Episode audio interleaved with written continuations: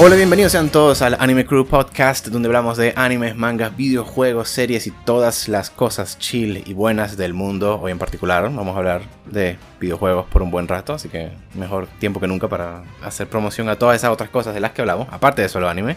Soy su anfitrión París y me acompañan mis dos buenos amigos. Primero, el Dungeon Master, Miguel.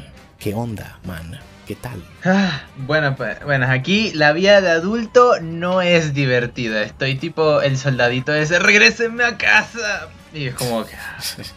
Eh, Esto, esto, to esto perfectamente, perfectamente el- éramos felices y no lo sabíamos, pero era como que somos tan imbéciles de- de jóvenes que no sabemos lo, el, todo el tiempo que podemos aprovechar en vainas ociosas, que cuando somos adultos ya sabe, ya queremos, ya estamos conscientes de las vainas ociosas que queremos hacer, pero ya no Ah. tenemos tiempo para hacerlas. Es como, joder, puta mierda. O sea, te arrepientas de no haber visto más anime antes. Me arrepiento de no haber visto más animes, me arrepiento de no haber conocido D&D en su tiempo, cuando tenía tiempo para hacer, para cuadrar todas mis partidas bien.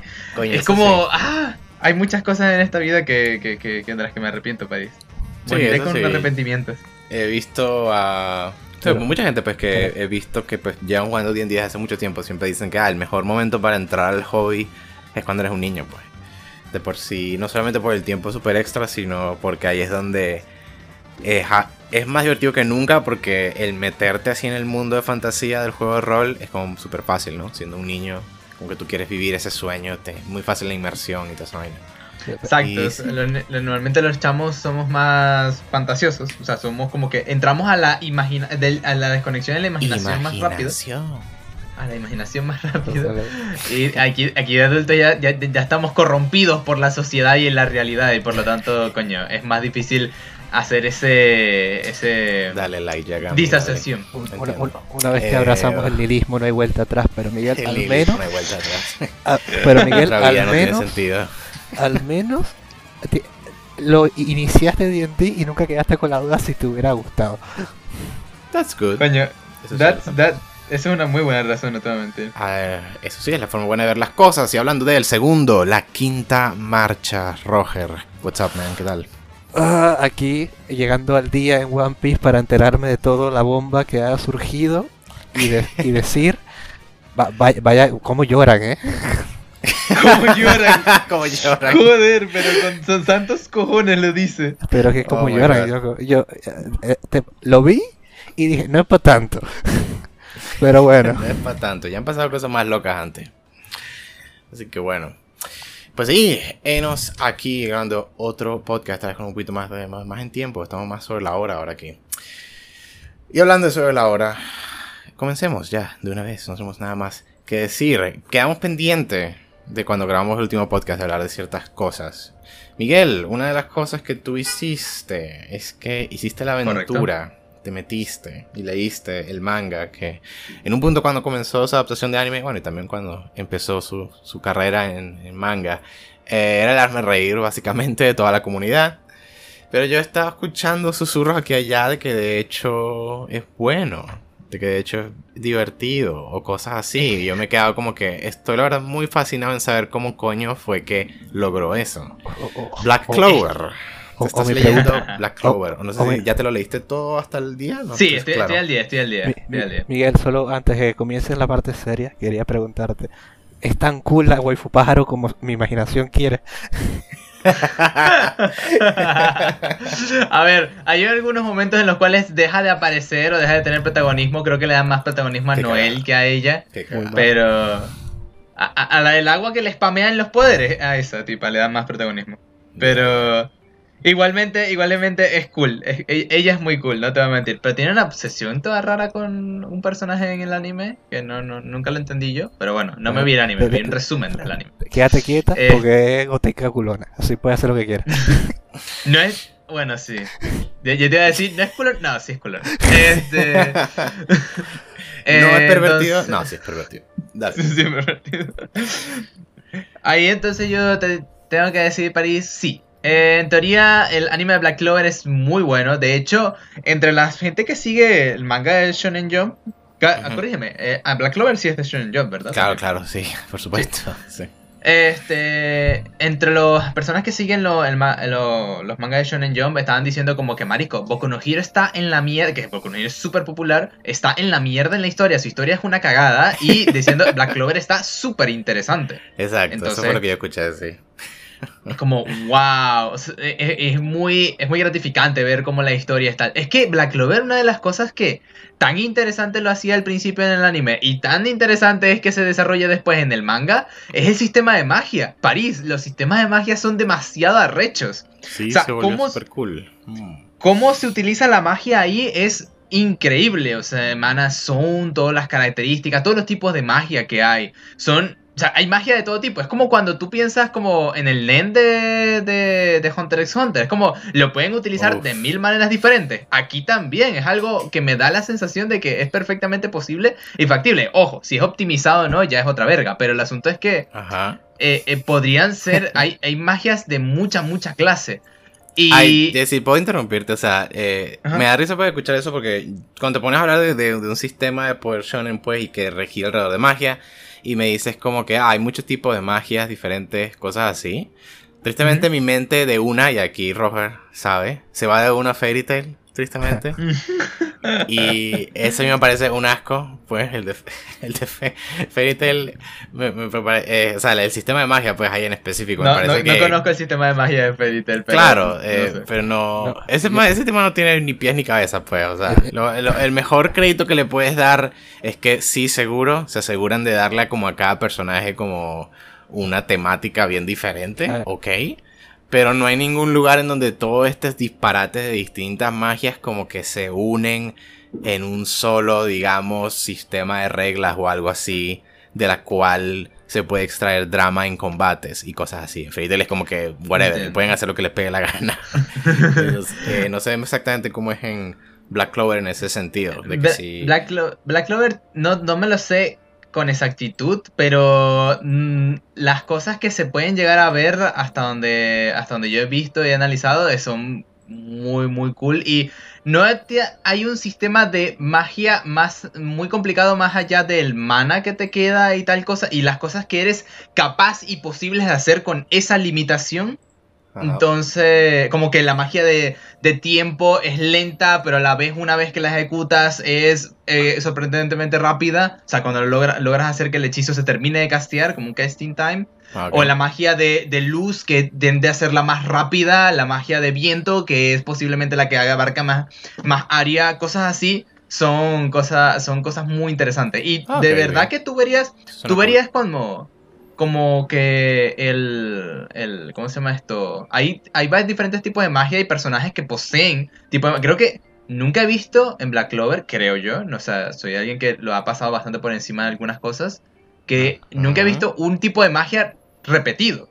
Literalmente, Mm. eh, eh, todos los pro- personajes que aparecen y que le dan una relevancia en tipo de tengo esta magia, tengo esta otra magia, no tienen un tipo de magia repetido. Ama- O sea, hay algunas personas que tienen tipo de magia del mismo elemento. Por ejemplo, hay una Ajá. monja que es la que está con Juno, que con Juno y hasta al principio de la serie y tiene magia de agua y la otra tipa también tiene la magia de agua, pero no la utilizan de la, de la misma manera. Una la utiliza para crear partes de cuerpo gigante que sean como Sí, como eh, masas que- de agua que luego boom. masas de agua gigante. Y Noel, por ejemplo, por su lado, su estilo de pelea es más armadura de agua y me muevo y nado en el aire gracias a mi armadura de agua. Entonces, esas son cosas que a mí personalmente me llama muchísimo la atención y me gusta bastante. Suena cool, eso En- sí. Suena cool. En Y Fairy Tail es entonces- como que yo tengo poder de hierro, tengo poder de fuego, tengo poder de viento, todos peleamos de la misma forma. Es un puñetazo. Increíble. Entonces, de y hecho, de- de golpes y aliento del elemento y ya, whatever, no sé.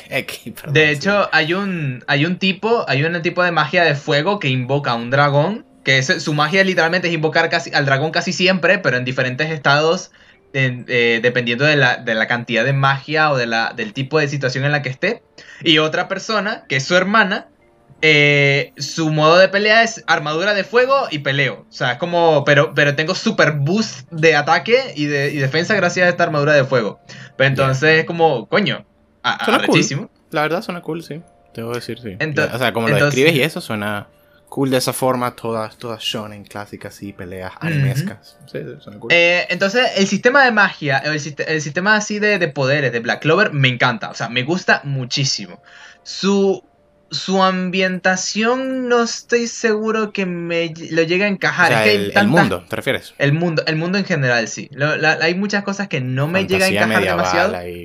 Sí, es que, es que hay cosas que no entendería. Es como, es como lo que yo estaba diciendo, como que, ah, yo creo una organización que, que, que tiene todas las religiones del mundo y todas llegaron a, a- a un acuerdo. Ok, Entendí, no, ajá. o sea, entiendo eso. o sea, yo, eh, eh, cuando intento explicarlo, no se me ocurren maneras tan lógicas de cómo explicarlo, porque siempre hay peros. Y aquí es un Sí. poquito igual, o sea, siempre veo que hay brujas por un lado, está el reino por otro lado, pero las brujas se supone que son casadas y, y- y normalmente las intentan matar así, pero también hay or- organizaciones raras y es como, mm, todavía no lo, no lo capto del todo.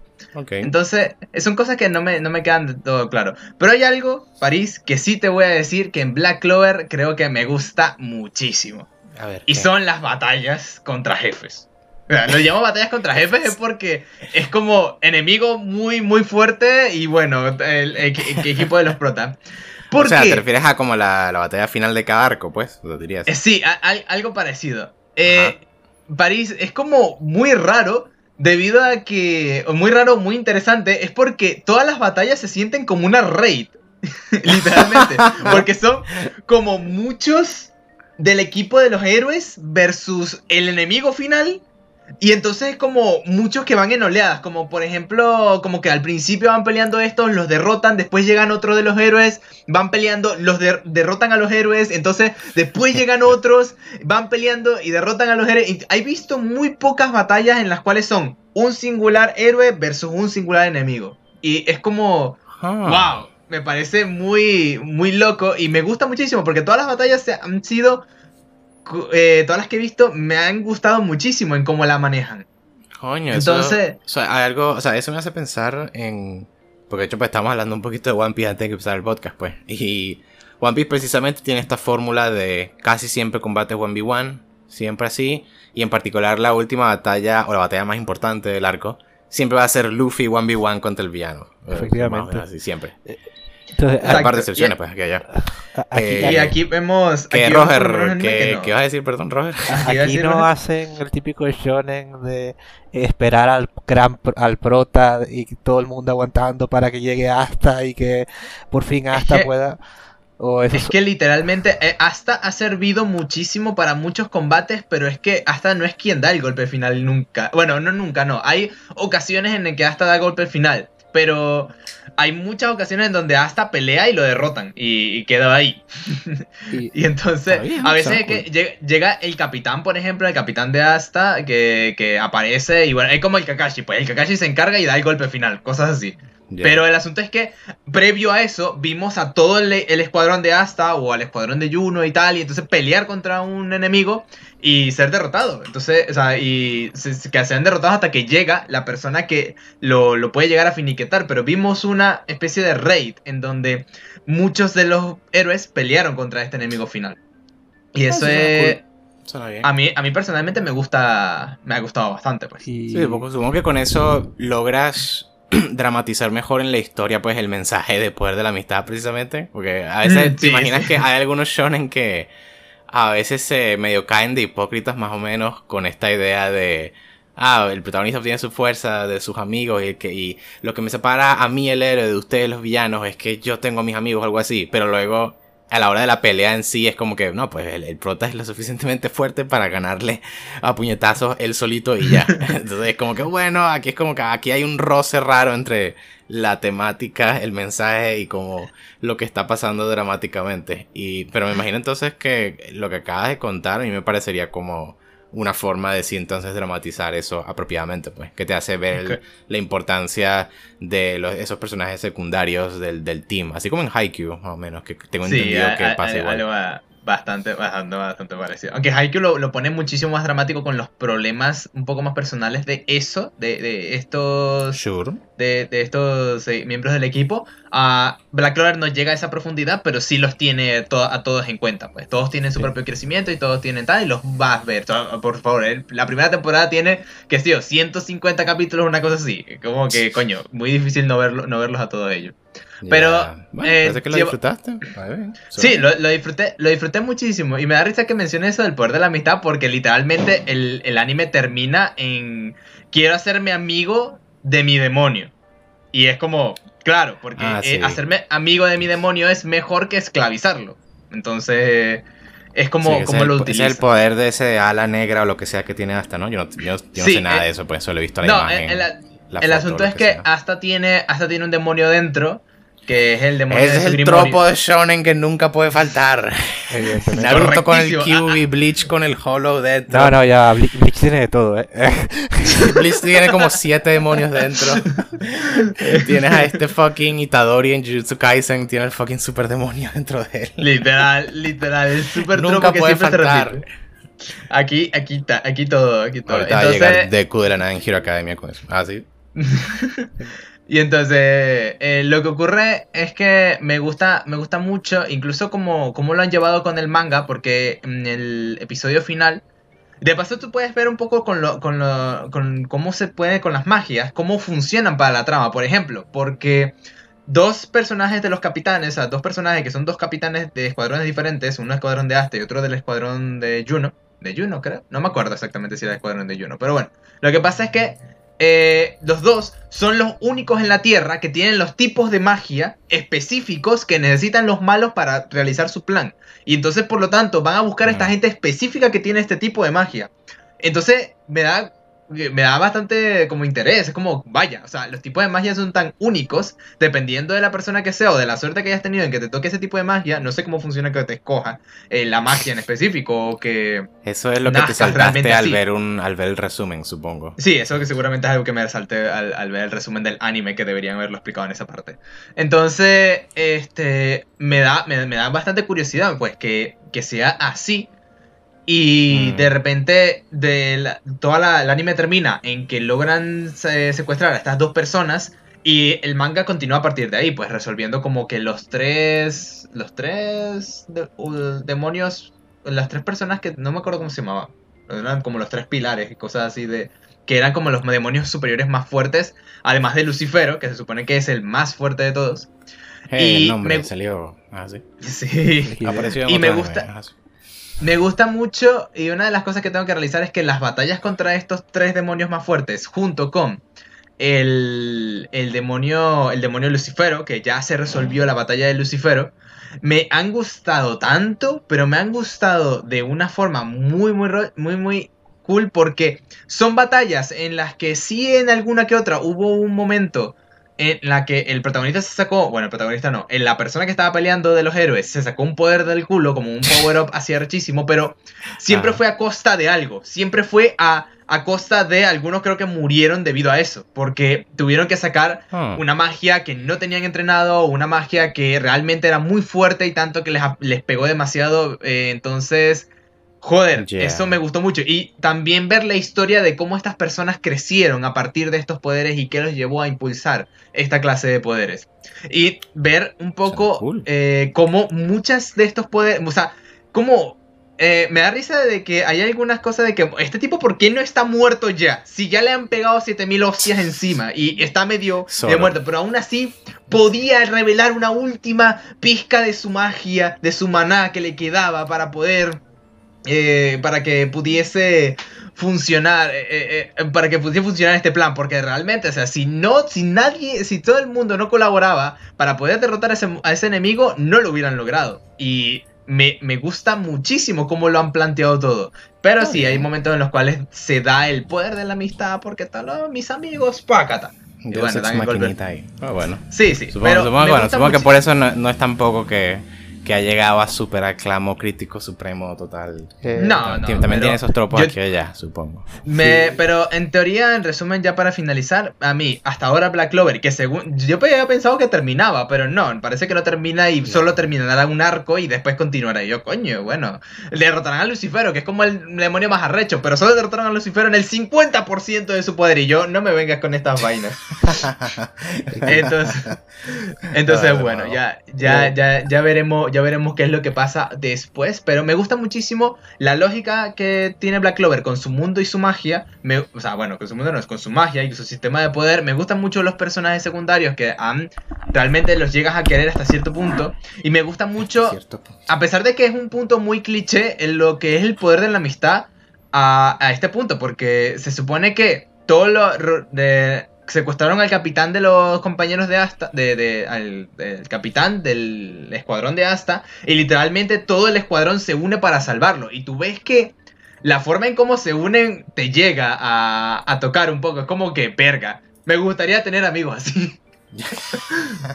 Y de paso, No, Black que No Clover soy un amigo así yo. No, no este, eh, lo que ocurre es que Black Clover tiene como momentos cuando se pone a veces emotivos que son muy épicos, que son bastante, bastante épicos a veces. Como había una escena en la que Clásicos. todos los, to- todos los eh, camaradas eh, estaban peleando y decían...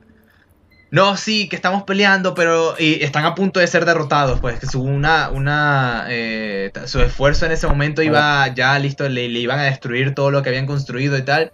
Y es como que no importa si nos destruyen, si apenas te hicimos un poquito de daño, porque sabemos que tú lo vas a terminar, ¿verdad, Asta? Y entonces después se ve en un panel a Asta en otro lado con su Estás transformación. escribiendo y ya- todo Shonen, Miguel. Bueno. Sí. Bueno, Está bien, bueno. Pero está, está muy, está muy, muy bien. Y hasta ahora, bueno, Black Clover, eh, eh, un excelente 8 de Good. 10. Good, Verga. very good. Vale, Un Vale. poquito más. Very good, pelín, very pelín good. más alto de lo que pensaba.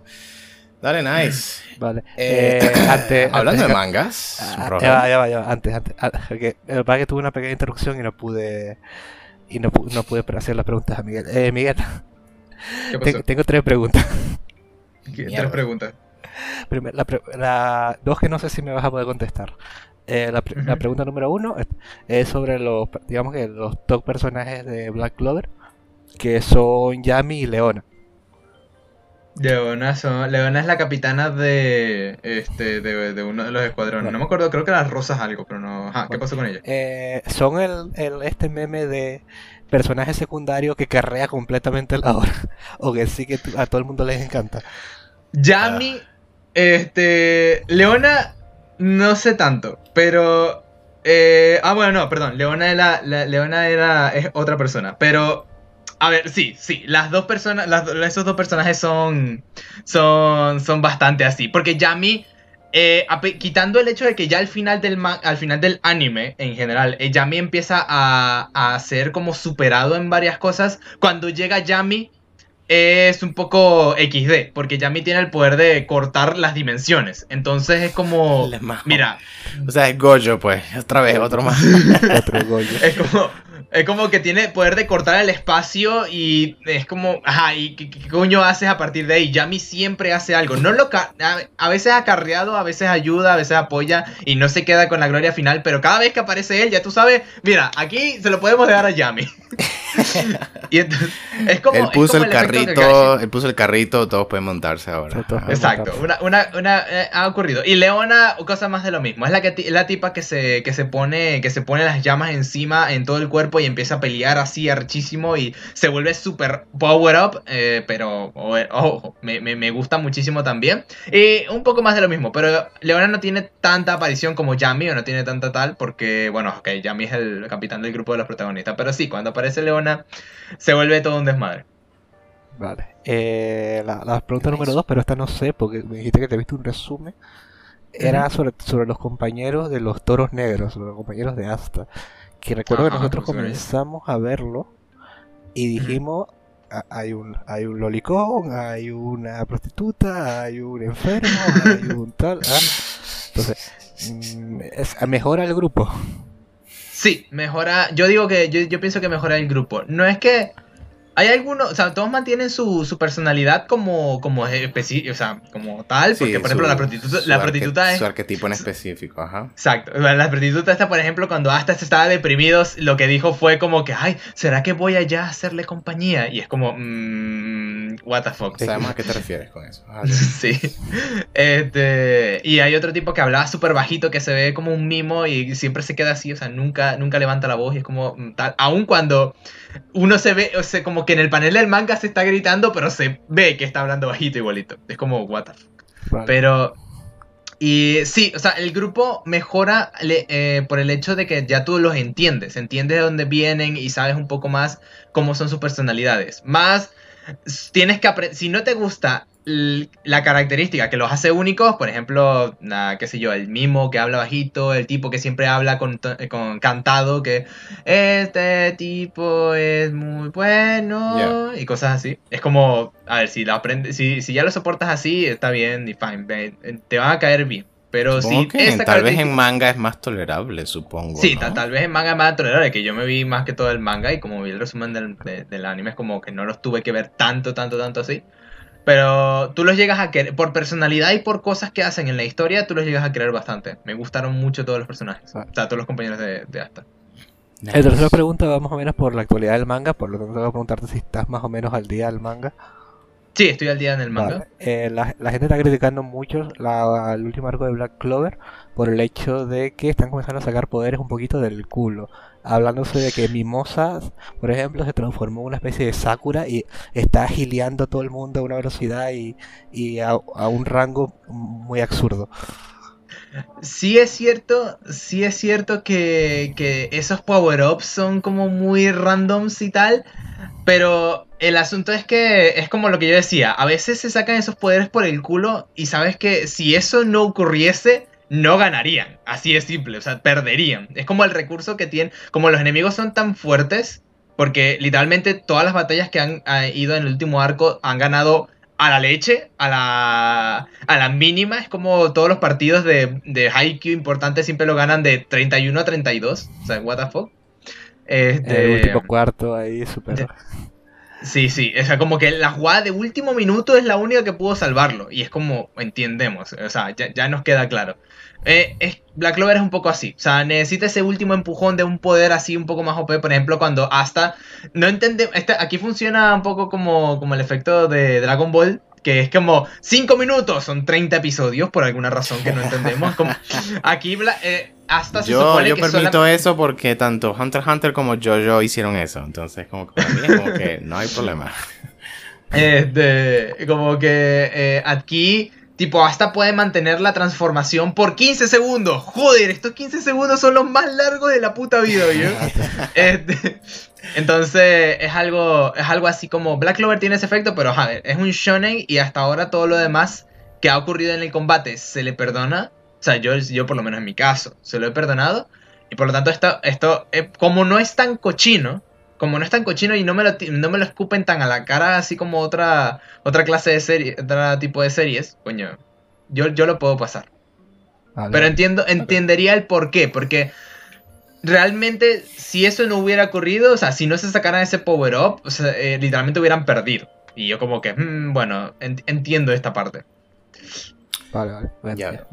No tengo- 30 no tengo- minutos en Black Clover. ¿Qué más? Algo me dice que, que, que, que- que, ah, nosotros pudiéramos hacer unos podcasts así propios de 5 horas y eso, pero tenemos las restricciones del, de la plataforma de audio y vergas así que nos joden. Y también nuestros días, como, como son.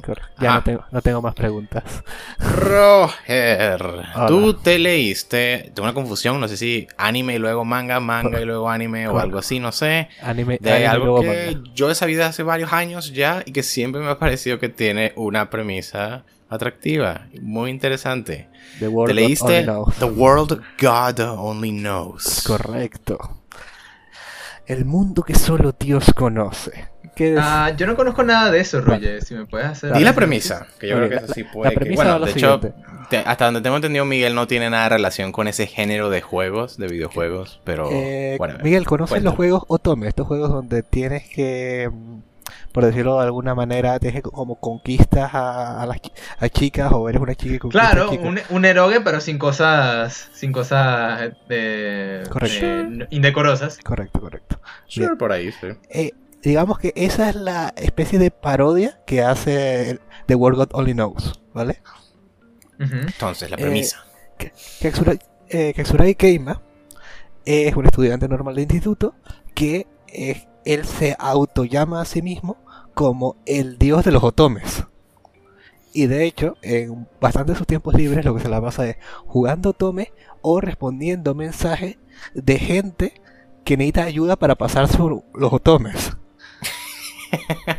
El man, el man es ese tipo en los foros y oye, en videos de YouTube que te postea el tutorial de cómo, de cómo hacer todo lo, todo lo que tienes que hacer para poder ¿Cómo- romancear al personaje. cómo- cómo sacar la animación secreta del juego cuando estás en la parte tal? Eso, ¿no? Él, él explica todo Yeah. eso. En uno de esos llega un llega un mensaje muy extraño de prácticamente un- una especie de anónimo en el cual él le da a que sí, que lo ayude, que él no tiene ningún problema en ayudarlo. Y cuando menos se lo espera, tiene en el cuello, tiene un dispositivo y aparece el, su Una compañera, slash diablito slash no sé. la cual le explica que, que eh, lo cono- conoció porque eh, por internet vio que es el dios de la conquista y que ella necesita sacar espíritus malignos que tienen las chicas para devolverlos al infierno.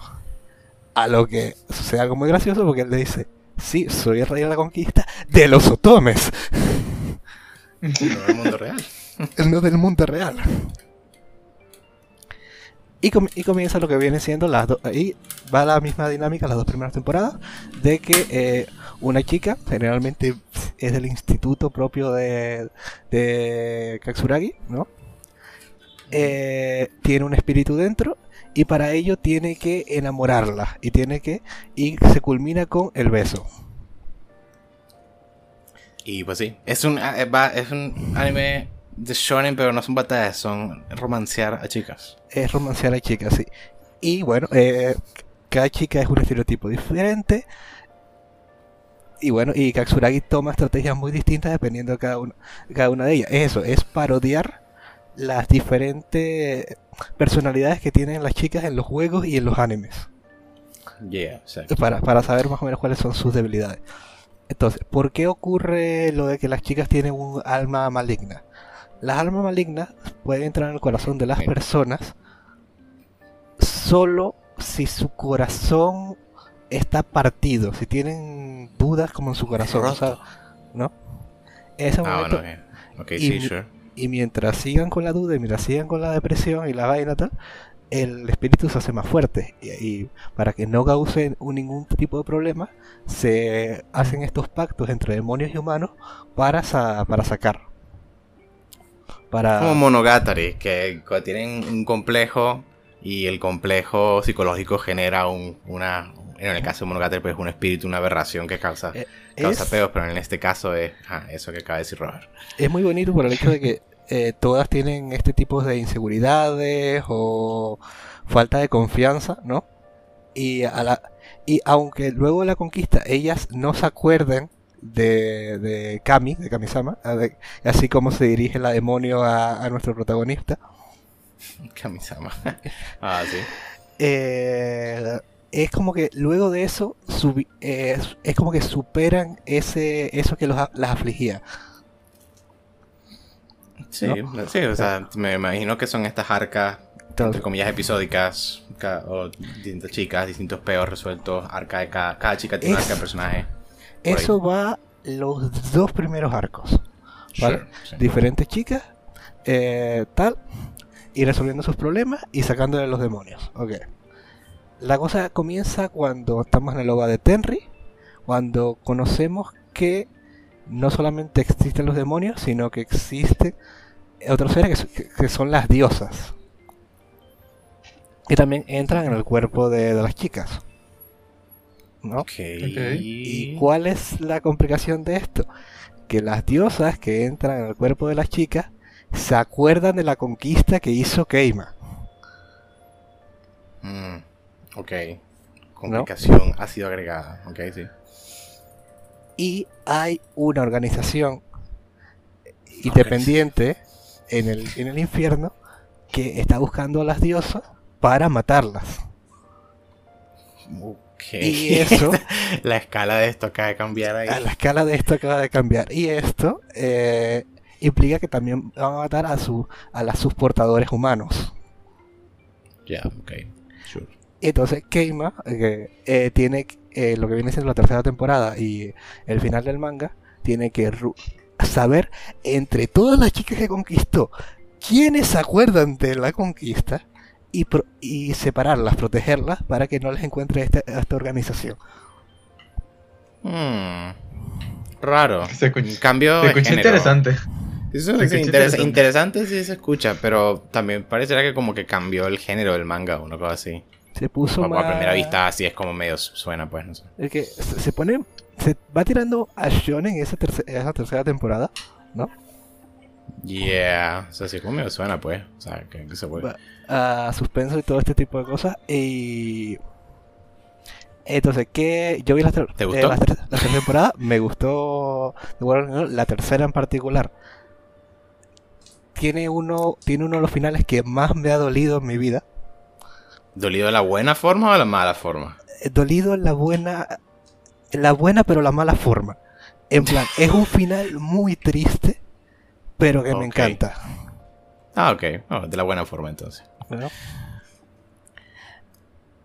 Y eh, luego de eso, hablando con un amigo, me dijo que el manga tiene final cerrado. No, o sea, es diferente al del anime entonces. El anime no, No, no, el hace no, no, un el- el final ani- original o cómo. El anime, el anime no termina el manga. No, ok, ya. O sea, necesita como necesita una cuarta temporada que acabe acabe como el último arco, Sí, dale. que no lo va a tener por todo lo que parece hasta ahora.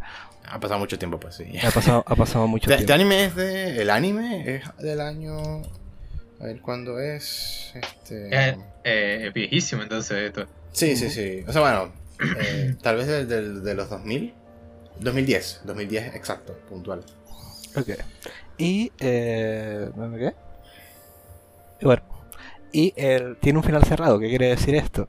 Que él elige a una de las chicas. Ah, fino. Ok. Entonces, También lo de, lo de Harem, pues, el, el One True Pair, el OTP. entonces, una de las cosas que me hizo a mí pasar de el, terminar el anime a decir, no, realmente, realmente sí quiero saber quién, eh, por quién se decidió. ¿ah? Fue saber que tenía ese tipo de final, un final cerrado. ¿ah? Yeah, yeah. Y es muy interesante cómo él saca la conclusión de con quién se quiere quedar y el final que tiene que es también es muy bonito. Hmm. Eh, Dale, sí. verdad que- ah, Terminó bien, pues, entonces, el manga también. Sí, no se quedó con la que yo quería que se quedara. no ganó tu Increíble. chica. No ganó tu best girl, tu waifu. No, no, no ganó mi best girl, pero es que ganó la segunda. En mi segunda opción. el dolor de todo fan de Ojo, lo, lo- lo entiendo. Lo entiendo, pero Camo yo pensé que era más elegante. Oh, el clásico. Oh my Entonces, god. no, no sé si tiene Pero alguna bueno, pues. Eh, el anime, por cierto, entre la segunda y la tercera temporada se salta como cuatro chicas. Que De la- solamente están en el manga. Primera y, y so- segunda temporada. Y es muy importante eso. Y son importantes para la tercera temporada. Oh. Dos de las, dos de las cuatro chicas son importantes para la, la tercera temporada. Qué raro. El anime lo que hace es que en el primer capítulo te hace un resumen muy rápido de lo que pasó en sus historias. Eh, no suena bien. No, no suena suena bien. lindo. No suena lindo. La verdad, no. Bueno, Eh, sí, No, la verdad, o sea, si acaso lo mucho mi única pregunta sería como que, ah, tú, tú te, o sea, te viste el anime y luego te releíste el manga desde el principio, ¿fue lo que hiciste? mm, leí la parte de las chicas que no estaba en el anime y luego con- continué donde lo, donde lo dejó el Donde lo anime. deja el anime. Sí. Ah, ok, bueno, pues, no, entonces supongo no, no sirve mucho mi pregunta, pues iba a decir como que si fuese a consumir la historia desde el principio, que si lo debería hacer con el anime o con el manga. Supongo que lo recomendarías con el, el- Esas primeras dos temporadas de anime me imagino que las recomiendas como que sin problemas, pues. Sin ningún tipo de problemas. Además que los openings son muy buenos y están completamente en inglés. Algo por ahí había escuchado de eso, sí. Pero son memorias muy difusas. No me acuerdo bien. Sí. Entonces, eh, como- como- Ah, sí, ah, en la segunda temporada es que comienzan a meter el problema del inframundo y de el orden establecido entre la tierra, el infierno, el cielo, tal, y medio se complica la cosa, que es lo que explota en la tercera temporada. Pero yo creo que Yeah. está que está bien llevado y que no está sobrecargado. ¿Cuántos puntos de 10 le das a ese protagonista entonces? ¿Qué tan como carismático como es? ¿Cómo carrea el show? Bueno, recuerdo ¿O para- las chicas? No sé. Voy a, voy a decirte voy a decirte una escena particular que es que en uno en una de las chicas es una bibliotecaria de estas típicas que son muy introvertidas, ¿no? Yeah, yeah. Entonces él sí le dice, bueno Cami, eh, eh, se ve que es una chica muy introvertida, tal, ¿qué vas a hacer? Vale, estas son las más fáciles de todas. Y solo tengo que saber qué es lo que dices, qué es lo que están pensando. ¿Y cómo sabes con lo que están pensando? Fácil, en los juegos siempre está entre paréntesis. Pero esto, esto es la vida real. No puedo saber lo que estás pensando, no, renuncio. renuncio. Me cae bien. Algo, algo me dice que tu explicación lo, lo hace sonar mejor de lo que él lo hace sonar seguro, pero sure, I get it. Ya me da la idea de qué clase de personajes. Eh, él es alguien que siempre está intentando como tantear. Realmente él detesta bastante hacer todo ese tipo de cosas. Si fuera por él, le gustaría seguir estando metido en el mundo de los otomes. Pero pues no Pero tiene opción. Porque siente- dijiste que te está, el, el man está como que obligado a hacer esto, ¿no? Está, está, está obligado a hacer esto, sí. Por lo que dijiste del, del collar en el cuello, dispositivo, no sé qué. Creo. Eh, y además que eh, una vez que pasa las- la, tercera temporada, él se siente de alguna u otra forma responsable de Sí, porque medio, medio engañó a las chicas, por así decirlo, o algo así. Co- ¿no? correcto. Bueno, Entonces, o sea, esa parte está esa parte está muy cool. Eh, Cambio es un protagonista que está bien, no es súper carismático, pero es un protagonista que con el que se puede llevar fácilmente la serie sin ningún Dale, problema. dale. O sea, su- supongo que últimamente mi pregunta era que si era la clase de protagonista canvas blanco que vemos hoy día en shows como Biscuit Doll, por ejemplo. Bueno, aunque Koyo un poquito más que eso. Pero, tú sabes, ¿no? El típico anime shonen, eh, el protagonista varonil es como un man que es un X, pues. O sea, que es como que, que el enfoque es muchísimo más en las chicas y el protagonista es como super X, el tipo. Cuando se supone que él es el protagonista. Cuando se supone que él es el No, protagonista. ca- sí. Eso sí, básicamente quería saber eso. Pues, que- que- Cami que es el tanto protagonista y a través de todo lo que Me le hace, recomendarías, Ruye. Eh, te recomiendo que veas la primera temporada y si te gusta, a ver, sigue. Sure. O sea, Creo que todos hacemos eso. O sea, si te gusta, si te gusta lo, lo que viste la primera temporada, las siguientes temporadas siguen igual de buenas. Dale. Bueno, sí. Entendido. Suena bien. Good. ¿Cuánto le, das, cuánto le darías de, de Eh, 10 al, al anime que viste? Eh, co- como evidentemente la gran parte del anime es la parte de las chicas que está muy bien, pero eh, es simplemente esto, está bien y solamente la, lo que viene siendo el arco de las diosas es algo que va un poquito más porque noto la preocupación del protagonista, noto que está intentando como protegerlas a todas, pero a la vez no les puede decir todo lo que está pasando porque es un lío horrible. ¿ah? Sí, no creen que se asusten de la muerte Ese, ahí. ese, ¿no? ese como su, ese es como su mejor pico como- y el resto se mantiene como en un estable 7. Mm, nice. Dale, sí. Un, esta- un, un- un estable Buena. entretenido. Bueno. Nice, nice. Está bien, es divertido en general. Es Es fun, divertido. divertido. Sí, supongo que o sea, eh, digo eso porque yo creo que tú a veces puedes mini separar a ciertas series y ciertas historias en algunas que son como más intelectualmente como cool y eso es lo que las hace divertidas de ver y otras que son más como no más visceralmente diversión pura y ya. No te, no tal vez no te no te dan tanto intelectualmente pero es que son simplemente son divertidas de ver listo. Una serie como Serial Experiments Lane por ejemplo. Es como muy intelectualmente divertida. Intelectualmente fascinante pero es eh, no diría que es como divertida tanto de ver en el, en el minuto a minuto y cosas así.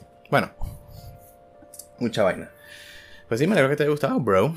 Y yo haber escuchado más detalle de eso. Había escuchado eso, verga, desde... Yo creo que yo he escuchado de la existencia de esa serie desde que me metí al anime, por así decirlo. Como el 2014, una cosa así. Venga, en serio, ese es un anime bastante viejo entonces. Sí, de, la exi- de su existencia, sí. Yo ya había escuchado de eso de vuelta cuando me metí a ver cosas más recientes, pues. Dale, permíteme a mí, entonces. Eh, yo, bueno, yo en general estaba medio reviendo ciertas cosas aquí y allá. Por ejemplo, Full Metal Alchemist Brotherhood. También en un punto lo estaba reviendo. Demasiado buena esa vaina. Fue mejor de lo que recordaba, de hecho. Lo que he revisto hasta ahora. Reví como 22 episodios o una cosa así. Y fue mejor de lo que, de lo que recordaba, la verdad, todo. Em, entonces, estaba reviendo un par de cosas aquí. Y después de, de hecho, uno de los que hablamos en el último podcast, Mushoku Tensei, que intenté ver Tensei. Y había sido este estrago de que reví. Vi, intenté ver Biskedol. Y luego intenté ver Tensei. Dos animes con estas vergas así basura, ¿no? O sea, estas vergas de, de perversión, ¿no? Pervertidos. Estos dos animes pervertidos. Japón. ¿A dónde vas a llegar, París? No me gusta, no me está gustando esto. El punto es que, que estaba como que. Estaba como que. Yo soy fan del anime, ¿acaso? Como que esto, esto es para mí. Que como que perdí fe en la humanidad. Y hu- hubo algo en mí que simplemente dijo como que. Chamo, yo quiero ver algo con, con clase. Con clase. Con, con este, con este sentido de, de este aire de, de coño. De, de madurez y como de gracia. O una cosa así. Y el primero en el que pensé fue Spice and Wolf. Y eso fue lo que hice. Me puse a rever Spice and Wolf, vi, reví como 6, 7 episodios y todavía pues continúo reviéndolo porque mi plan es... Yo de hecho nunca he visto la Season 2, entonces estoy reviendo toda esta Season 1 y luego voy a ver Season 2. Y Marico, era justo lo que necesitaba. Fue un antídoto. un antídoto, fue, una, fue la poción de la curación. Oh my god, demasiado bueno. Súper bueno era exactamente my jam, mi mierda. Oh god. La premisa de Spice and Wolf, para los que no sepan, es, es un mundo medieval. Supongo que más o menos fantasía, pues, pero mundo medieval. eh, que gira alrededor de este protagonista, Lawrence, que es un comerciante. Es un comerciante en un mundo medieval. Man vive ahí en una carreta, va de pueblo a pueblo y se pasa ahí, va avanzando su negocio como comerciante, pues haciendo contactos, vendiendo aquí trigos y bienes y aquí y allá en cada pueblo en el que se detiene y vainas así. Y su vida es alterada cuando en una vez que se detiene en un pueblo, se escabulle a su carruaje esta chica, Holo, de hecho se llama Holo. Sí. let's go. Se Esta chica zorra, ya perfecto, sí. Esta chica zorra, que se llama Holo, que ella es una diosa, es, una, es, la, es la diosa loba que estaba bendiciendo este campo de trigo en un pueblo en el que ella estaba.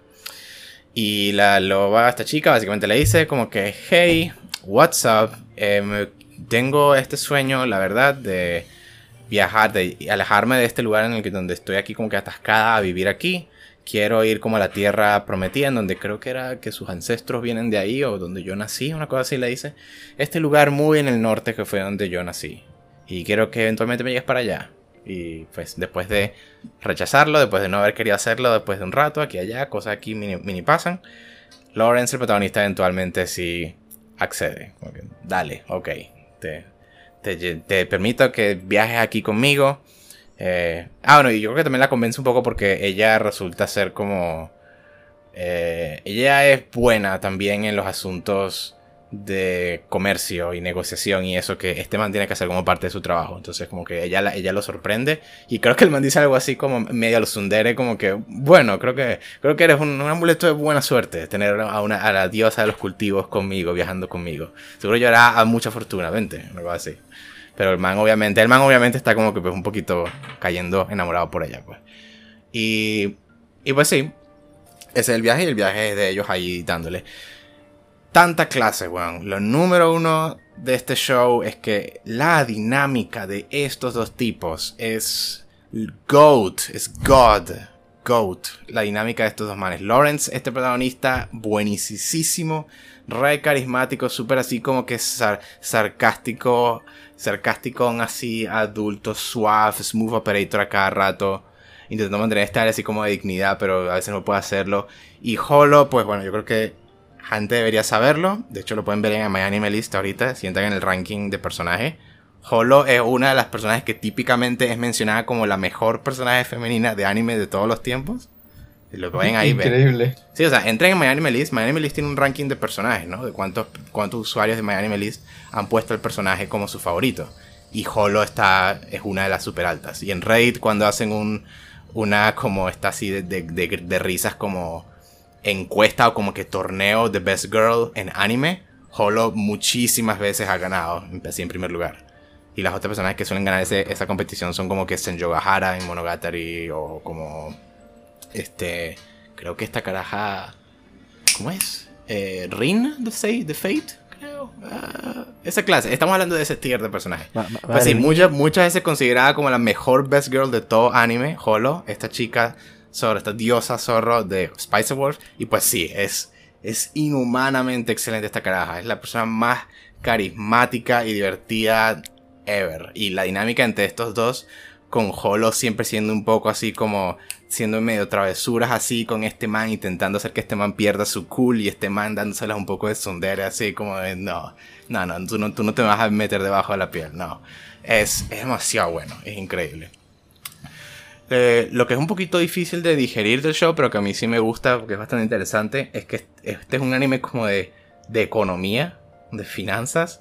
Porque el man, como dije, es un comerciante en un mundo medieval. Miguel, de hecho, creo que... ¿Tú te has visto Spice ¿Qué of pasa? Wolf, Miguel?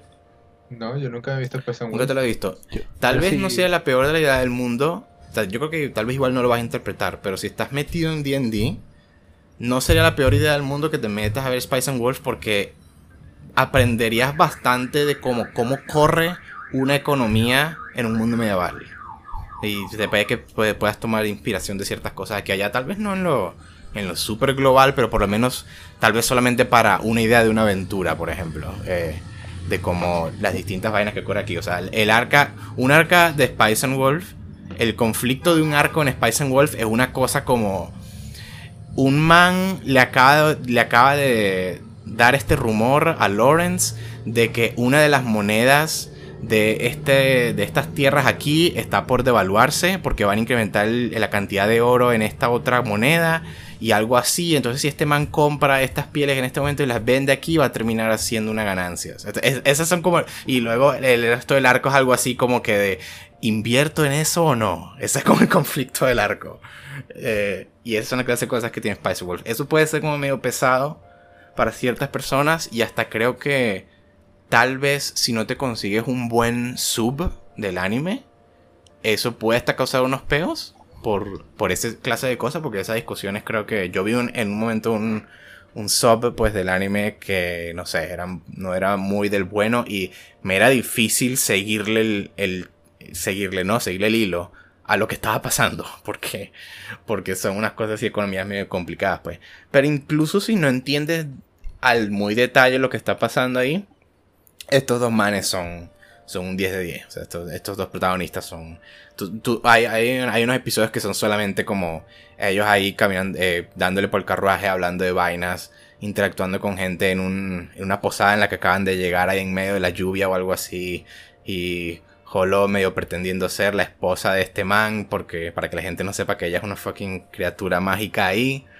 Y Holo como utilizando esa oportunidad para restregárselo del todo en la cara a este tipo. Como casi mi esposo, ¿verdad? Sí, bésame. Aquí, creo que Este tipo como que...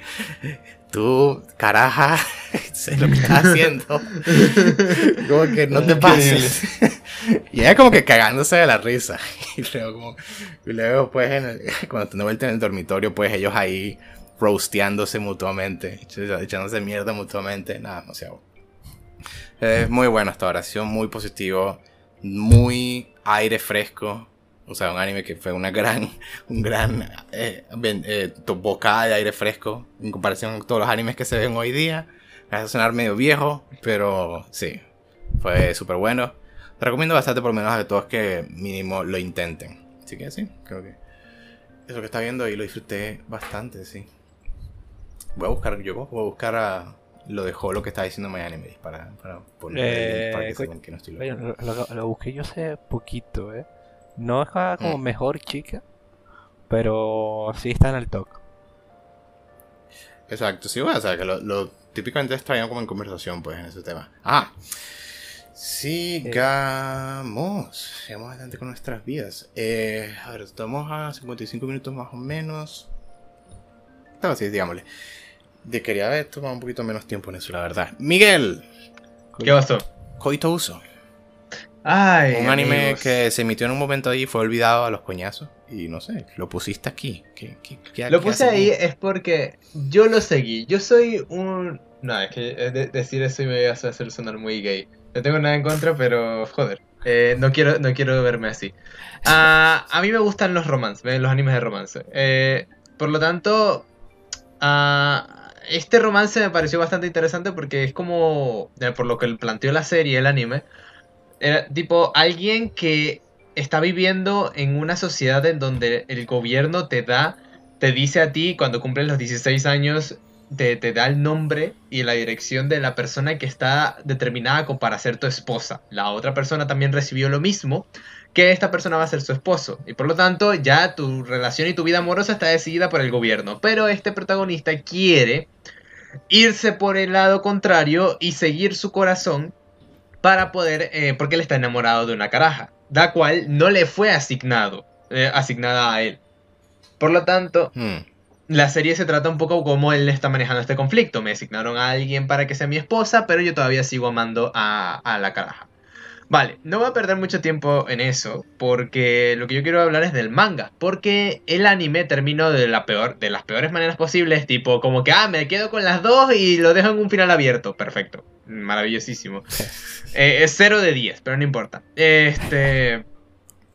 Yo continué el manga y el manga tratan de muchas cosas muy, muy, muy eh, locas, o sea, porque se va muy de la olla, por así decirlo. ¿Por qué? Porque se supone que a lo largo se, del vuelve, anime... se vuelve una trama de vamos a derrocar al gobierno, ¿o no? No, no, no, pero es como, a lo largo del anime, eh, yo estoy buscando aquí el nombre nativo porque no me acuerdo en este momento cómo se llamaba. O sea, Nativo. la- ¿Qué? El, el anime? No, el nombre de la caraja, este... Misaki. Bueno. Uso, Rini. o sea, el nombre, el nombre de la tipa esta que, me, que me- de verdad que necesito necesito saber cómo, cómo se llamaba ella.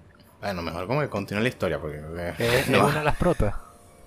No, o sea, la prota, los protas son, son como, yo sé que está el, el I- Irina y Nisaka, Hajima, pf, Misaki, Ah, pues- Misaki, coño de la madre, Misaki era la tipa que estaba pensando, porque Misaki es la que le gusta al prota, Irina es quien le, es quien, este, le, le asignan, pues, ¿qué pasa? Que. Misaki, por toda la puta serie, siempre está como rechazando o evitando un poco al prota debido a que parece que oculta algo, parece que quiere hacer algo por su bien. No en- y yo personalmente jamás lo entendí, nunca capté cuál era el mensaje en esta, clo- en esta cosa. Y el anime terminó y nunca resolvió eso. Por lo tanto, seguí el manga para, intentar resolver eso. Resulta... ¿Vas a hacer el full spoiler entonces? Claro que sí. ¿Recomiendas Este- este manga en lo absoluto o qué? Warning, No, yo no recomiendo este manga. A ver, hay otros Esto mangas es basura, mejores. y lo vi. No- Es no es basura, pero basura. es mi basura. No es basura, pero es un manga que, what the fuck. Lo que pasa es que mi- el secreto de Misaki es que básicamente el prota era alguien que desde muy joven se, este, como que se va, se va a morir debido a que tiene una enfermedad del corazón y gracias al esfuerzo que hizo Misaki, pues el gobierno le dio un trato médico especial a este sujeto que debido a eso el gobierno se lo permitió con la condición de que él nunca va a ser así. No, Misaki tiene que alejarse por completo de él y, por- y tiene que olvidarse completamente de él y fuck? ya no tiene, ya no puede, este, ya no pueden estar unidos, pues juntos. Y entonces esto va- ocurre desde muy joven, el anime transcurre desde que son adolescentes ya cuando están a punto de cumplir los 16 años, y por lo tanto vemos a Misaki evitando al prota. Y es cuando What no entendemos fuck? toda la serie, y porque después que el prota se entera de esto, o sea, ni siquiera eso. Primero es Irina, la que, la que es su esposa por gobierno, se entera del beta y es como que, what the fuck, ¿por qué Misaki está ocultando todo esto? Y entonces tenemos que pensar que Misaki, ay, pobrecita, que tuvo que abandonar a su amor para poder salvarlo, qué tal y qué esto. Y es como, what? Yo, yo me quedé loquísimo. O sea, A mí, ¿cómo que seré mierda? honesto, quisiera preguntar como las mecánicas de cómo carajo fue lo que sea que ocurrió cuando eran niños o lo que sea que acabas de decir, pero la verdad al mismo tiempo me da miedo preguntar eso. Siento que van a ser tres horas de solamente desenredar esa mierda, pero Eh, eh, no. eh, eh, es un enredo, es un enredo parido. O sea, Sí, no, no, vale no la me pena tener que entonces, por favor. exacto. Sí, sí. Entonces, ¿qué es lo que pasa después? O sea, la, el anime que el manga quedó en un punto en donde el prota, eh, Misaki desaparece y el prota tiene que decidir si ir a buscarlo o no. Y a partir de ahí se parte en dos. La mangaka decidió parar el, el manga como tres, uh, tres a seis meses, no me acuerdo exactamente cuánto tiempo fue. Y luego de que terminó ese tiempo, tenía listo los dos rutas. El ruta en donde él se queda con la chica del gobierno y él se queda con la chica que le gusta. Las rutas son bastante raras, a decir verdad, porque en la ruta en la que él escoge a la, a, la chica del gobierno, realmente yo pensé que era, la, que era para Misaki, porque eh, él evita que Misaki se suicide. Pero cuando escoge Jesus. a Misaki, es como que intentan suicidarse los dos y a la vez no lo logran y por lo fuck? tanto deciden vivir su vida. Es muy raro. Eh, eh, se What? lanza por un barranco, eso es lo que recuerdo. What the fuck? Y entonces-. Sobreviven, evidentemente, y después viven su vida normal, pero es como bastante raro. O sea, le doy su punto a favor porque la mangaka, eh, ah, un poco cobarde, sí es cierto, pero eh, tuvo, decidió los santos cojones de hacer la historia, la historia, la historia, pues, paralela, pues, como que una ruta si escoges a esta, una ruta si escoges a esta otra. Me parece que está, fin, está fine, está bien para un anime de romance darle así. No le podíamos pedir eso a la de las quintillizas porque tendría que hacer cinco rutas alternativas y eso ya no era factible. Entonces, me gustaba, me, me gustaba esa Yo decisión. no sé, yo no sé si puedo decir que, I mean, es sin duda es interesante ¿eh? que haya hecho eso de que ajá, la mangaka hizo diferentes rutas para las dos chicas opciones románticas. Eso es interesante, sin dudas lo es, pero al mismo tiempo como, como para una historia, yo creo que sí, tiene que, tiene que haber, o sea, tiene que haber uno, una dirección que es la única historia que expresa lo que la autora quería expresar de esta historia, ¿sabes? O sea, Sí, pero Eh, sinceramente yo sí, yo intentando, yo, eh, eh, depende de mucho, depende mucho de cómo, de cómo, que, que era la visión de la autora, pero yo no me veía en capacidades de escoger, porque literalmente el prota en un momento lo dijo, yo no puedo, no, no entiendo cómo, porque al prota le dijeron eso, el prota le dijeron que Misaki se fue porque lo salvó debido a que la informa, debido a que si la gente se, se entera, de- el gobierno se entera de que Misaki sabe lo de, de que Mikasaki le contó al prota, lo de su enfermedad, Misa, este, básicamente le dejan de dar tratamiento gratuito, por así decirlo, porque sí, es de, y por lo tanto, eh, él puede volver a recaer en su enfermedad y podría morirse. Es como, escojo a Misaki, pero tengo riesgo de morirme, escojo a Ririna, abandono mi amor de la infancia, pero vivo. Y es como, a ver, a partir de aquí no sé qué visión tenía la autora, pero yo no sé qué escoger. bueno, como, I mean, sure, o sea, si es una, si es un dilema, si es una situación difícil, claro. Exacto. Y como me, me gusta mucho, me gusta mucho cómo eh, la, cómo el dilema, eh, cómo el dilema se resultó y cómo intentó desenvolverse, pero el camino a llegar a ese dilema es una puta mierda, porque pasamos 80% del manga preguntándonos qué coño le pasa a Misaki. O sea, literalmente es una espera horrible, es innecesaria todo lo que ocurrió, todo el relleno que tuvo que ocurrir para enterarnos de qué coño, qué coño estaba eh, contando Misaki. De por cierto que el, Bueno, dale. el manga de por sí, habían unas, pa- eh, hubieron varios meses, era un manga mensua- eh, semanal, habían varios meses en los que el manga simplemente te traía como 8 páginas, 8 o 7 páginas nada más los capítulos. Y es como, wow, eh, estás avanzando muy lento.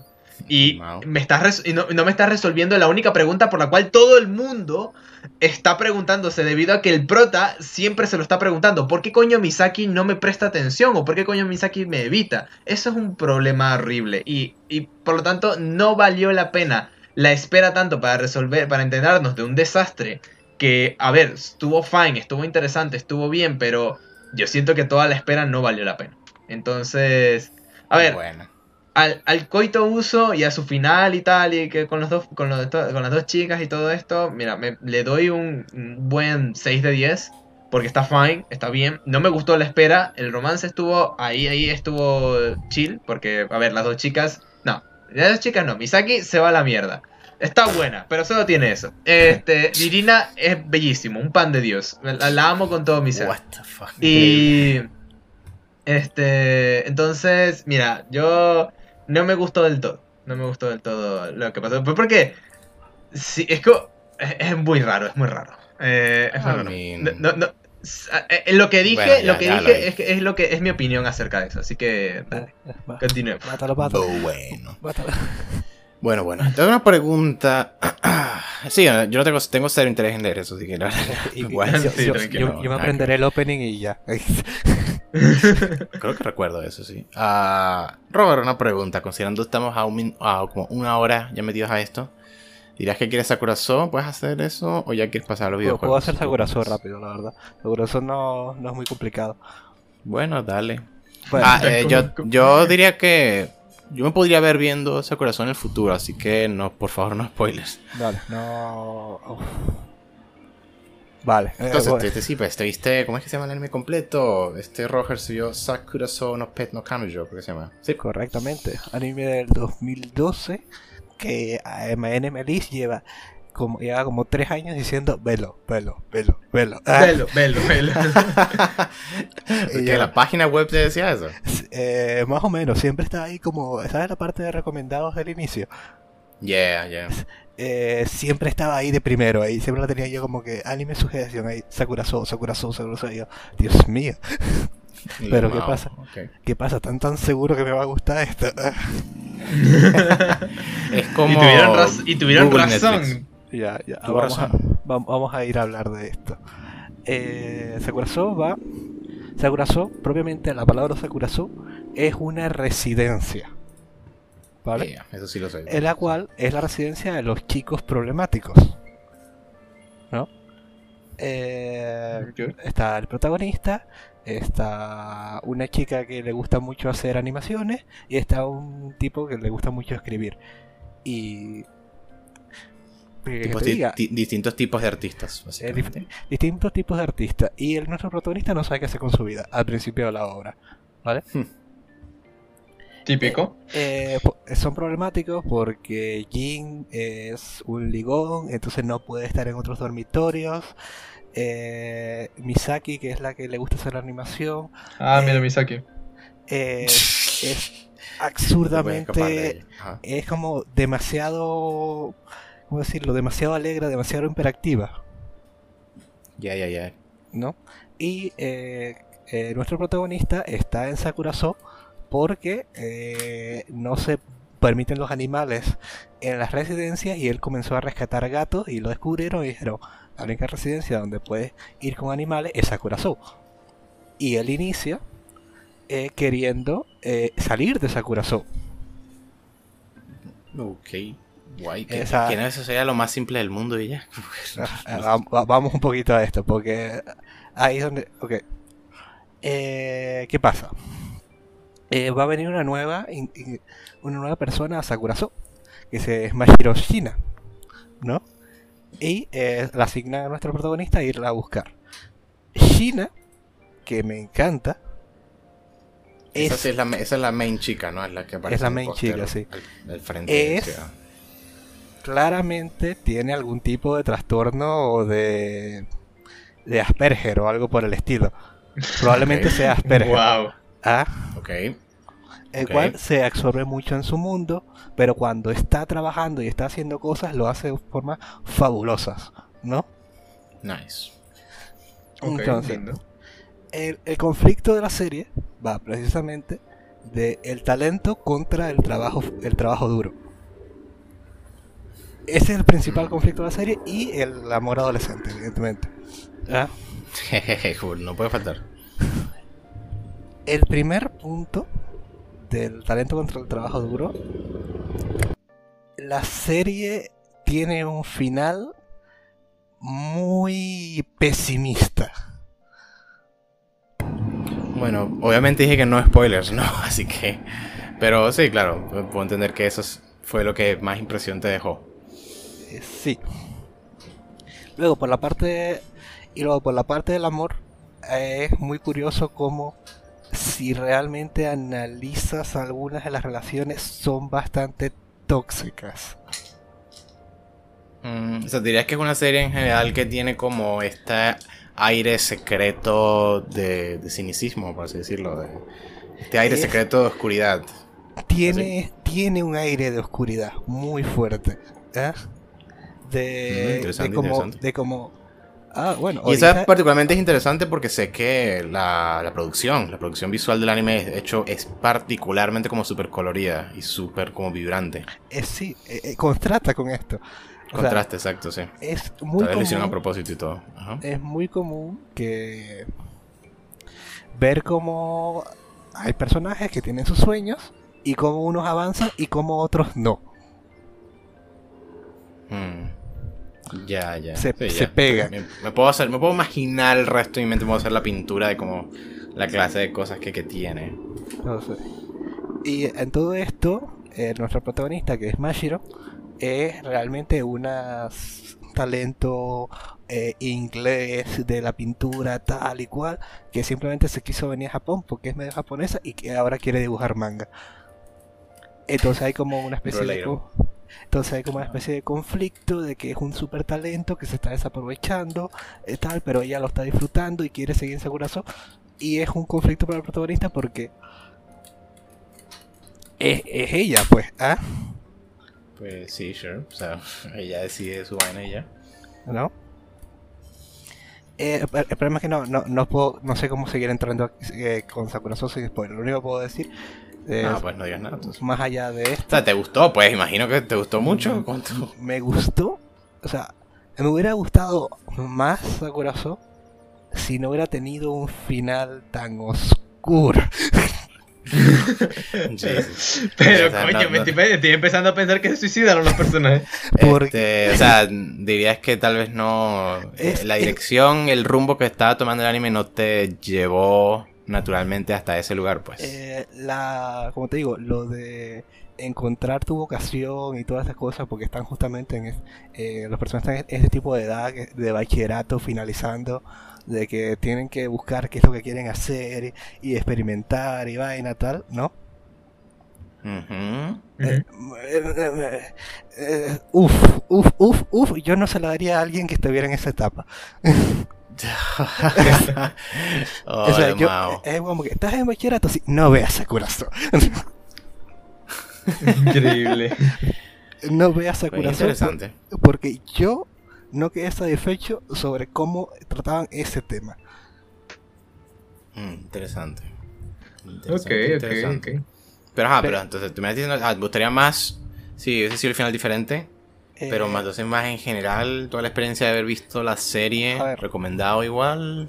A ver, sí, porque ves este, este tipo de paralelismo entre persona talentosa, entre no talentosa, entre la gente que realmente se esfuerza y que quiere llegar a ser alguien en la vida y que y cómo todo esto como choca choca entre las vidas o las vidas profesionales o lo que se quieren dedicar con realmente las relaciones entre ellos es sí es muy bonito en ese tipo de aspectos ¿ah? Sí, eso es súper cool, sí.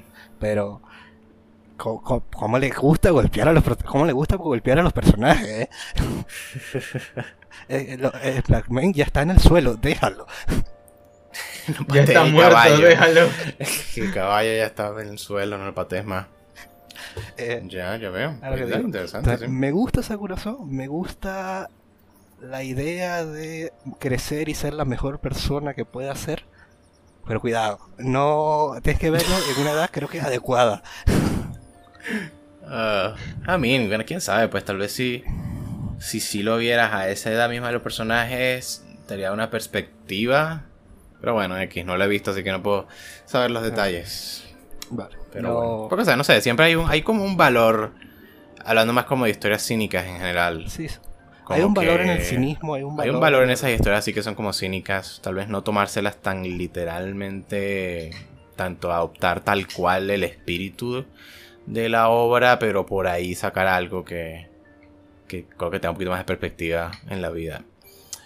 Eh, bueno, Eh, sí. Sakurazo, más allá del anime, eh, sigue con sus novelas, que vemos hasta la incluso llegando a la universidad de los protagonistas, de eso no sé absolutamente nada, pero bueno, a- a- parece que sigue. Ah, pero dirías que el final del anime, ajá, independientemente del, del tono, del final o lo que sea, sí se siente que es como que un final, o sea, que no queda tanto así cabo suelto. Sí siento que es un final. Yo creo que queda Dale. bastante claro como que, que, que- qué va a pasar con las relaciones, qué va a pasar Dale, con las chicas. Yo creo que sí queda como bastante claro y que y las decisiones que va a tomar los protas. Dale, dale. O sea, pues que no, no, no sé, que no es un final así como fuck you, lee el manga. No es un manga en este caso, pero ajá, sí. Dale, dale, sí, que no, eh, Dale. Le, le puse un 7, le hubiera puesto un 8 si hubiera tenido un mensaje un poquito más optimista. Un mensaje un poquito más optimista, joder. Ole, Mao. Bueno, interesante igualito. Sakura so no pet no kanjo. Eh, bueno. Si te gustan solamente y exclusivamente los animes y mangas, en este punto te puedes ir. Aunque de hecho, pues, todos los que están aquí en esta lista de videojuegos de los que vamos a hablar van muy de la mano con la cultura como anime, así, historia La cultura- japonesa, etcétera, La, etcétera. la- la cultura animesca. cultura animesca, cultura otaku, cultura historia japonesa. Así que la verdad, pues, estos juegos yo creo que calzan también si eres fan de toda esa cosa. Entonces, sí, hablar de juegos. Déjame a mí primero rapidito eh, lo que hice ayer mismo. Eh, ayer jugué Undertale y ya lo había jugado antes, hace tiempo obviamente, eh, pero jugué por primera vez la ruta genocida, cual nunca Oh. había hecho antes. Nunca habías hecho la genocida. Vaya. No. Yo hice, yo, yo- esa fue la segunda que hice. Esa fue la primera Sí. que hice. Esa fue la... Dios Yo mío, hice- yo- hice- yo- monstruo. Yo hice la normal primero porque la normal me dio. Este, la- la yo no quería matar a la, a, la, a la tipa esta al principio. A la mamá, a Toriel. No, no- no quería, pero el asunto es que no había captado que tenía que seguir dándole a conversar. Ah, sí. Spare, sí. Bueno, sí, Undertale, imagino que no requiere introducción, I guessing. Ah, imagino que no requiere introducción, sí, ¿no? No tengo que explicar qué es Undertale, ¿verdad? Eh, ajá, juego indie popular X, no voy a decir la premisa. Em, no, la, no la diré. Este, pues sí, yo he jugado Undertale hace. No, no lo jugué cuando salió y eso, que fue cuando todo el mundo lo jugó, sino que lo jugué finalmente en el 2015, creo. Creo que fue el año que me fui de Venezuela que lo jugué. Ah, y lo jugué, pues, ruta pacifista de una, al ¿Qué principio. año salió Undertale? Ah, 2000. 2015, 14. Por ahí. Vamos a ver Undertale aquí, Google rápido. 2015, sí. Ok. Entonces, lo tuve que haber jugado. Ah, no, me confundí de televisor. Es que la, mem- la- la memoria, la memoria que yo tengo de Undertale fue que lo jugué en un televisor y me está imaginando que fue en el televisor de mi casa, pero no, no fue. Fue en el de aquí en mi apartamento en Colombia. Entonces, no, tuve que haberlo jugado tal vez 2018 o algo así.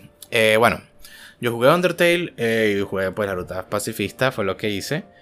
Eh, me encantó, jo, me encanta, lo, lo amo bastante, súper, súper buenísimo, me encantó muchísimo, muy inspirador, toda esa mierda, todo, todo, me gustó muchísimo. Eh, pero luego, ajá, el juego tiene una segunda forma de jugarlo, una segunda ruta, te pones a matar a todo el mundo en vez de ser pacifista, lo que sea, y resultados bien diferentes. Pero en una, y de cierta forma que digamos refleja lo, el impacto emocional que tuvo el juego en mí, yo literalmente no quería hacer la ruta genocida porque pues cuando tú terminas la ruta pacifista hay un, hay esta pequeña cutscene pues en donde un personaje te dice en tu cara como que mira, o sea, mira lo que lograste, mira lo que hiciste, todos tuvieron su final feliz, pero sé que tienes el poder de, de borrar todo eso y reiniciar desde cero. Por favor, no lo hagas. Por favor, no arruines el final feliz que todos obtuvieron. Eh, y pues, ya, por tan cursi o lo que sea que suene, como Undertale en general te hace reflexionar mucho acerca de como la, la agencia de tú como videojugador. No sé, me tomé mucho eso muy a pecho, de una forma que nunca lo he hecho en ningún otro juego, creo que diría. Y por lo tanto, simplemente no quise jugar la ruta genocida por, por eso. pues, Porque sí, no, no quiero, no quiero, no Sí, quiero hacerle daño a estas personas. Exacto, porque no quiero hacerle daño a estas personas, pues, o sea, sé que lo, lo voy a, voy a, estará en mi conciencia si arruino, si les arruino sus vidas, pues, de cierta forma. Increíble. Este, pues de nuevo, pues, o sea, podría entrar más en detalle en cómo, obviamente, pues sí, Undertale, eh, ese es todo el punto de Undertale, de hacer reflexionar mucho acerca de X, de que tu vaina de tu poder hacer saves y loads es algo literal en el juego, bla, bla, bla, y por lo tanto Es por eso que genera esa clase de reacciones. ¿Qué ibas a decir? Mm, No, no iba. Es como que me, me- me interesaría saber, porque hace- yo lo jugué de salida y no me acuerdo exactamente qué te decía, si en la ruta normal o en la genocida. Es que- Sí, es que sí, lo- exacto. Lo que pasa, Miguel, es que si no recuerdo mal, si primero hiciste la pacífica y luego hiciste la genocida, te meten puya. Te meten puya. Sí, o sea, hay, eh, hay básicamente una cutscene, hay un diálogo en el final de la pacifista en donde, yeah, el juego básicamente te está diciendo como que, yeah, sé que tú ahora tienes la curiosidad de saber qué pasa si los matas a todos.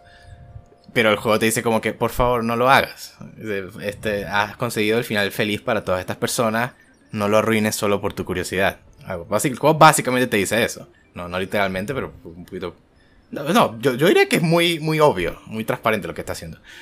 Ah, pero bueno, pues, o sea, y por eso no lo jugué por todo ese tiempo. Pero pues nada, eventualmente ahorita. Eh, Ahora, que, ya. ahora sí quieres hacer la ruta. Evidentemente. Ahora sí la quise hacer, pues iba nada más que todo por la. Por la gameplay. Curiosidad. Porque quería jugar la. Quería jugar esas batallas dos super. ¿Sabes? Que son las dos La grandes de- batallas de esa la ruta de genocida. ¿A la Sans y cuál más? La de Sans y la de Undyne. No, la- Eh, no, la entonces- haces, no la haces si haces la pacifista. Sí, pero es una versión menos ruda. Una versión menos. Ah. menos, menos fuerte, Lol. menos difícil, menos difícil. Eh, sí, pues quería hacer eso. Y, tam- y bueno, y también un poquito inspirado por, pues, viendo un, un análisis, básicamente, un video de análisis, un, un video ensayo de alguien, medio diciendo de que, de que, o sea, sure, esos sentimientos, eso es cierto, pero al mismo tiempo es como que todo el mensaje y toda como la... Las emociones por las que te hace pasar el juego no las, no las experimentas todas si no haces también esa ruta. El hecho de que esa ruta exista ahí es porque es ciertamente contenido que el autor creó para ser consumido. O sea, es ciertamente, es parte del mensaje, ciertamente. Es parte del, del- de lo que sea, del, del- producto. Bueno, del... Sí, o sea, de la idea, lo que sea, de las experiencias de la, de la montaña rusa que te hace pasar el juego. Entonces, bueno, cosas así me hizo estar un poquito más ok con la idea de hacerlo y pues sí, lo hice. Ayer en 5 horas, 4 horas o algo así. Me pasé toda la ruta de genocida de Undertale y pues sí, bastante medio deprimente en general porque mucha de la música cool del juego desaparece. Pero entonces sí, es bastante rudo, siendo bastante feo, bastante anticlimático en varios lugares. Estoy con la forma en la que matas a personajes con los que pasaste mucho tiempo. Pero pues sí, esas batallas ciertamente fueron ultra mega super divertidas. Era mi yo también estrenando mi, mon- mi monitor nuevo aquí, gran monitor al lado de mi computador, em, en un videojuego. Y lo pude hacer en eso. Y Ya, sí, me, está, me, Pari me está diciendo que disfrutaste matando a, a- a gente. Muy Increíble. No, disfruté. De hecho, lo estaba disfrutando más cuando no. Cuando me estaban matando. Cuando no podía pasar un combate. Porque era bien difícil, era súper desafiante. Undyne eh, fue, en general. Fue, o sea, fue el más épico así. Pero a la vez quedé medio decepcionado porque lo, lo gané en el segundo intento. Me, mataron- me mató una sola vez Undyne y luego la, la- le gané. Y pues yo he visto videos pues, de gente que tiene que reintentar esa batalla mil veces y luego finalmente la gana. Ah, eso fue medio decepcionante, pero igual fue Y la de- divertido. Y la de La, Sans. música. La de Sans sí fue un peo. sí, creo que morí como... No, aún así no morí tantas veces como he visto a otras personas, pero sí como seis veces. Ah, no, de hecho, Sans lleva la cuenta de cuántas veces te mata. No, no, no, llegué como a 10, 11, creo, me mató. 10, 11 veces. Eh, sí, y no, eso fue demasiado divertido. En ese sentido, en cuanto a full puro gameplay, demasiado divertido esa pelea de Sans. O sea que estoy tan feliz de haberlo hecho solamente por, por eso. Esa pelea que es tan divertida. Vaina más buena. Que tuve un peo ahí con mi joystick, el control que estaba usando para hacer eso. Y- y- y- Pero sí, no, dejarlo eso ahí, la verdad, bastante, bastante tristón, bastante deprimente, te hace pensar en el mundo, eh, como lo que tienes que hacer para conseguir buen gameplay. Pero sí, cuanto a pura gameplay, bien divertido, esas batallas, hot take, qué sorpresa, ¿no? La batalla de Sans, bien, bien buena. Me pregunto por qué se ha hecho tan popular. Eh, sí, No, y- y- bien buena. me, me la Fue me la. Albania, la, la, melodía. de- Muy buena, ahí. claro, también. Excelente, excelente también, claro. Y pues sí, aunque bueno, su- supongo que a mí sí me, me mencionaría que, que fuck, esa vaina que tienes que hacer de, de caminar para adelante, para atrás, para adelante, para atrás en cada zona para matarlo a todas las personas que hay. Fuck, hubo un momento, hubo en la, en la última zona en la que te toca hacer eso, mierda, o sea, se puso muy como cansante y agotador eso, porque tienes que hacerlo tantas veces, porque hay tantas personas a las que tienes que matar, que sí te deja como que, uff, exhausto y obviamente es la idea, no hacerte agotarte bajo la noción de tú matando, ¿Jugaste, matando. ¿Jugaste en el mismo save? Ah, bueno, de hecho, cuando yo jugué, creo que cuando yo jugué Undertale antes, eh, lo hice en la otra laptop, de mi computadora Mm, anterior. Entonces, ahorita este Undertale, pues nada, pues no tenía ningún save ni ningún nada de lo que jugué antes. Entonces, sí, el- para el juego es como que si instalé Undertale por primera vez ever y jugué la ruta genocida de una vez. Increíble. ¿Cuál fue el mensaje final? Gracias. Mm, no, na- no dijo nada en específico en referencia a que, oh, lo primero que hiciste fue matar a todo el mundo. No, no dijo. No dijo nada en referencia a eso, pero sí, mensajes creepy al final con tu niño Flowey. ahí. Con Flowey. Bueno, no con Flowey, sino con el. con Cara, el, el personaje. El, Ah, niño, el niño ahí parado en el centro ahí viéndote a la cámara. Mientras dice y cosas. Cosas super creepy. Y luego destruyes todo el juego y el juego se crashea. Y ya.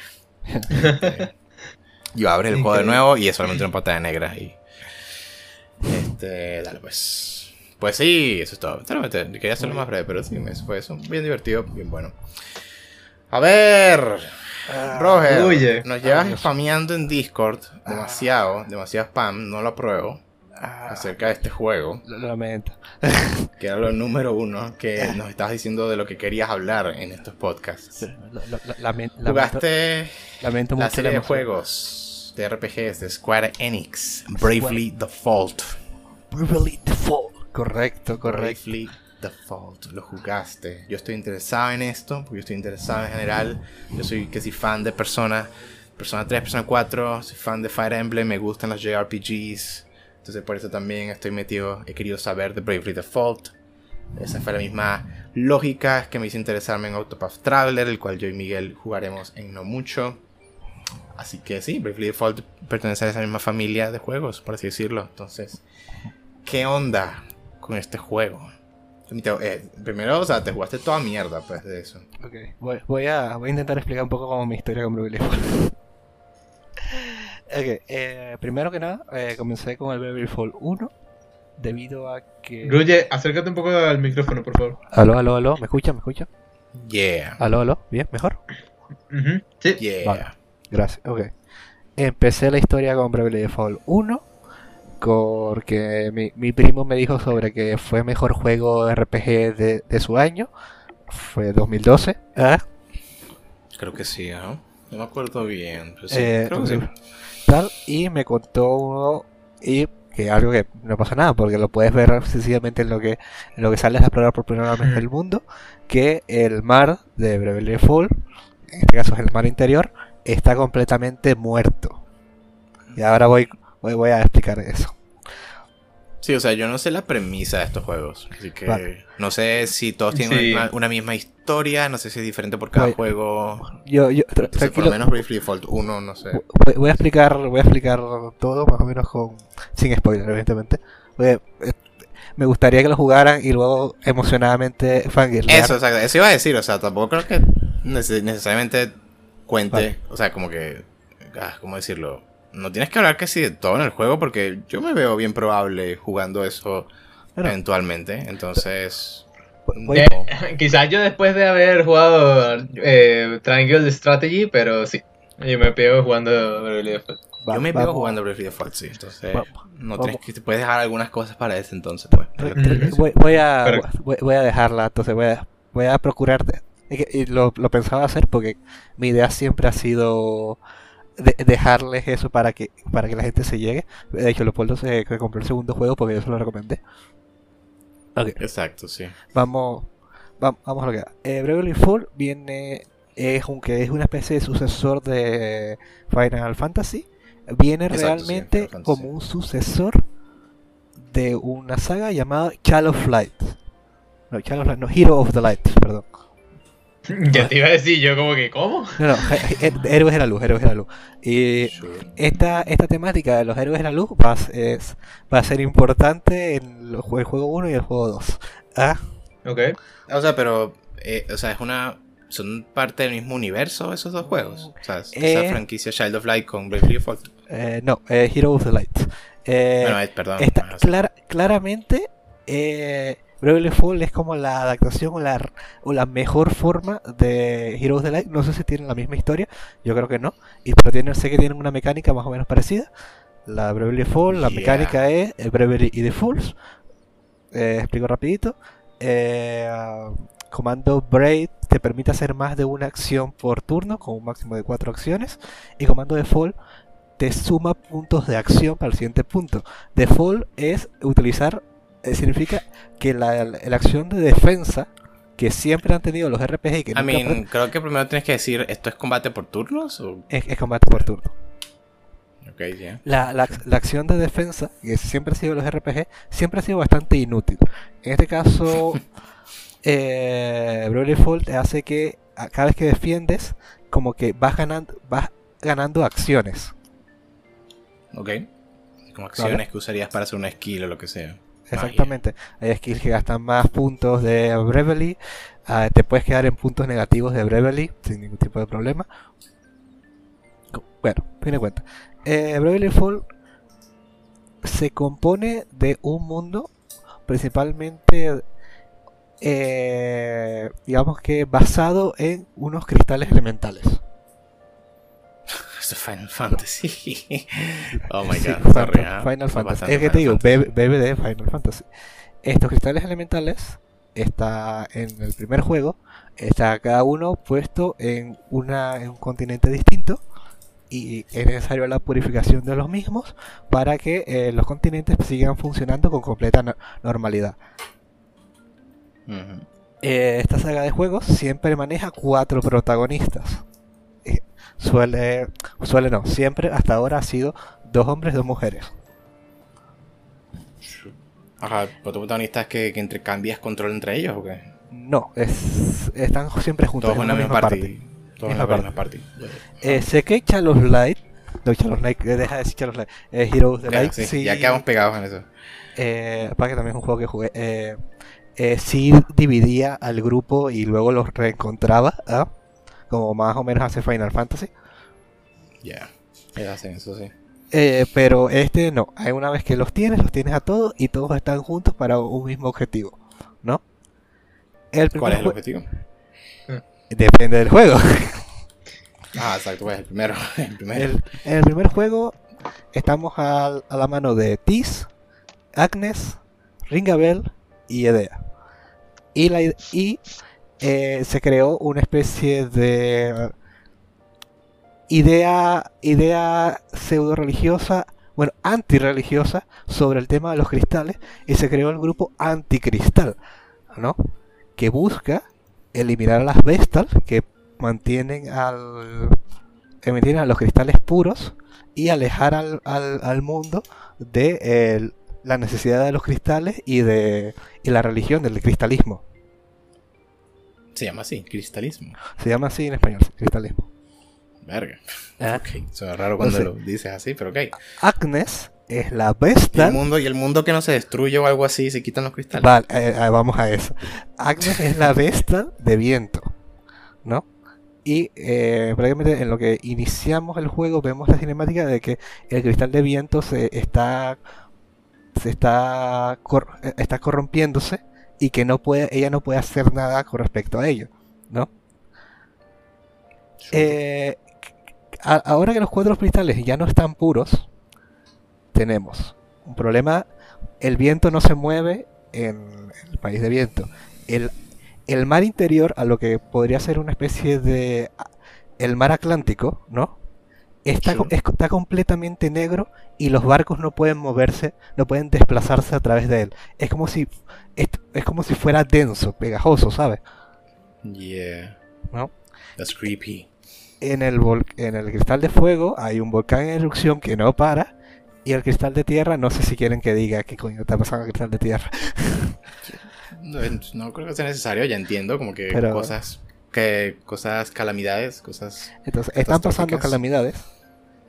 Y eh, nuestro protagonista Agnes, es una, que es la besta, eh, no por propia por todo lo que le ha inculcado y todo este tipo de cosas, tiene que, ayu- tiene que eh, ayudar, tiene que purificar nuevamente los cristales.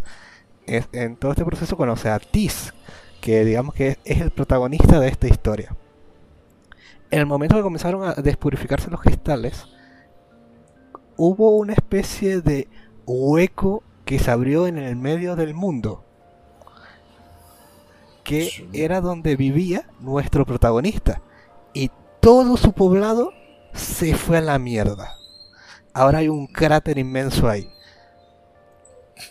Ok. O sea, ese, esta es backstory de protagonista se muere su pueblo natal, es destruido, cosas así. Entonces Agnes, eh, ahí es donde se encuentra con Agnes. y él como que en modo caballeroso, como que... No, no, no te mueras ahora, por favor.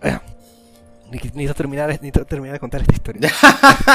Tú- ¿Por qué, ¿Por qué fue que llamé a Roger el COVID en, la, en, en el podcast pasado? Eh, Ahora bien, entró justamente en juego en el mejor momento. Eh, entonces, tal, y el modo caballeroso no quiere, como es un, hombre macho de pueblo, tal, él no quiere dejar que Agnes como corra tantos peligros y decide acompañarla en su viaje. Y ahí conocemos a Ringabel, que es un carajo que tiene una especie de diario que lee el futuro. Y conocemos a Edea, que es la hija de el, la persona que está liderando el anticristalismo. Que se, que se va a oponer a su padre Interesante. Y va a actuar a favor de nosotros, del cristianismo. Hmm, nice. Parte interesante. O sea, la parte, la parte Esa- suena interesante. Entonces, esa- el resto de la trama, con esa parte reunida, pues entonces actúan en contra de los manes que quieren Eh, eh, separarse Con- de los cristales o lo que sea. O con esta parte reunida vamos a ver cómo navegamos por el mundo para purificar nuevamente todos los cristales. Clásico JRPG. Y en todo eso, en todas las regiones, como siempre, hay un problema que tal que eh,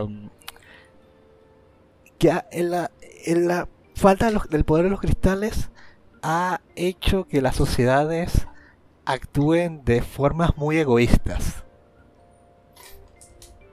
O sea, eh, ajá, por las calamidades que están siendo causadas, en general ponen, fuerzan a la gente a comenzar a, entrar en Entonces- pánico, a hacer vainas ahí para sobrevivir. No sé, Entonces, mientras tú estás navegando en el mundo de Bravely Fall y vas viendo los nuevos sitios, vas viendo los diferentes tipos de abusos o indiferencia que tiene la gente, ¿no?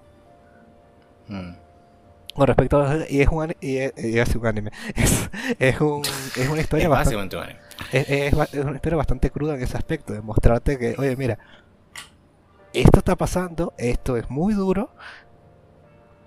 Y bueno, eh, tú eres la está tú eres la, tú eres la Vestal por, porque no pudiste cumplir tu obligación en, en cierta parte, porque iniciamos con el cristal de viento. El mundo está así de mierda, así que arréglalo. dale, dale. Hombre, pero o sea, eso aplicaría más a, a esa una personaje en específico de tu parte, ¿no? O sea, Exactamente. eh, eh, Tis. Tis la acompaña. Eh, tal. eh, Ringabel tiene un diario del futuro que le dice que la acompañe. Y dice, ok. Y Edea se quiere oponer a su padre. Nice. A mí, el prota suena, suena un pelín como el de motivación un poquito más, más medio El- sueltona ahí, medio, El medio prota, débil, pero... el, el prota es que tiene la motivación más débil. Entonces, ¿qué tengo sí que decir?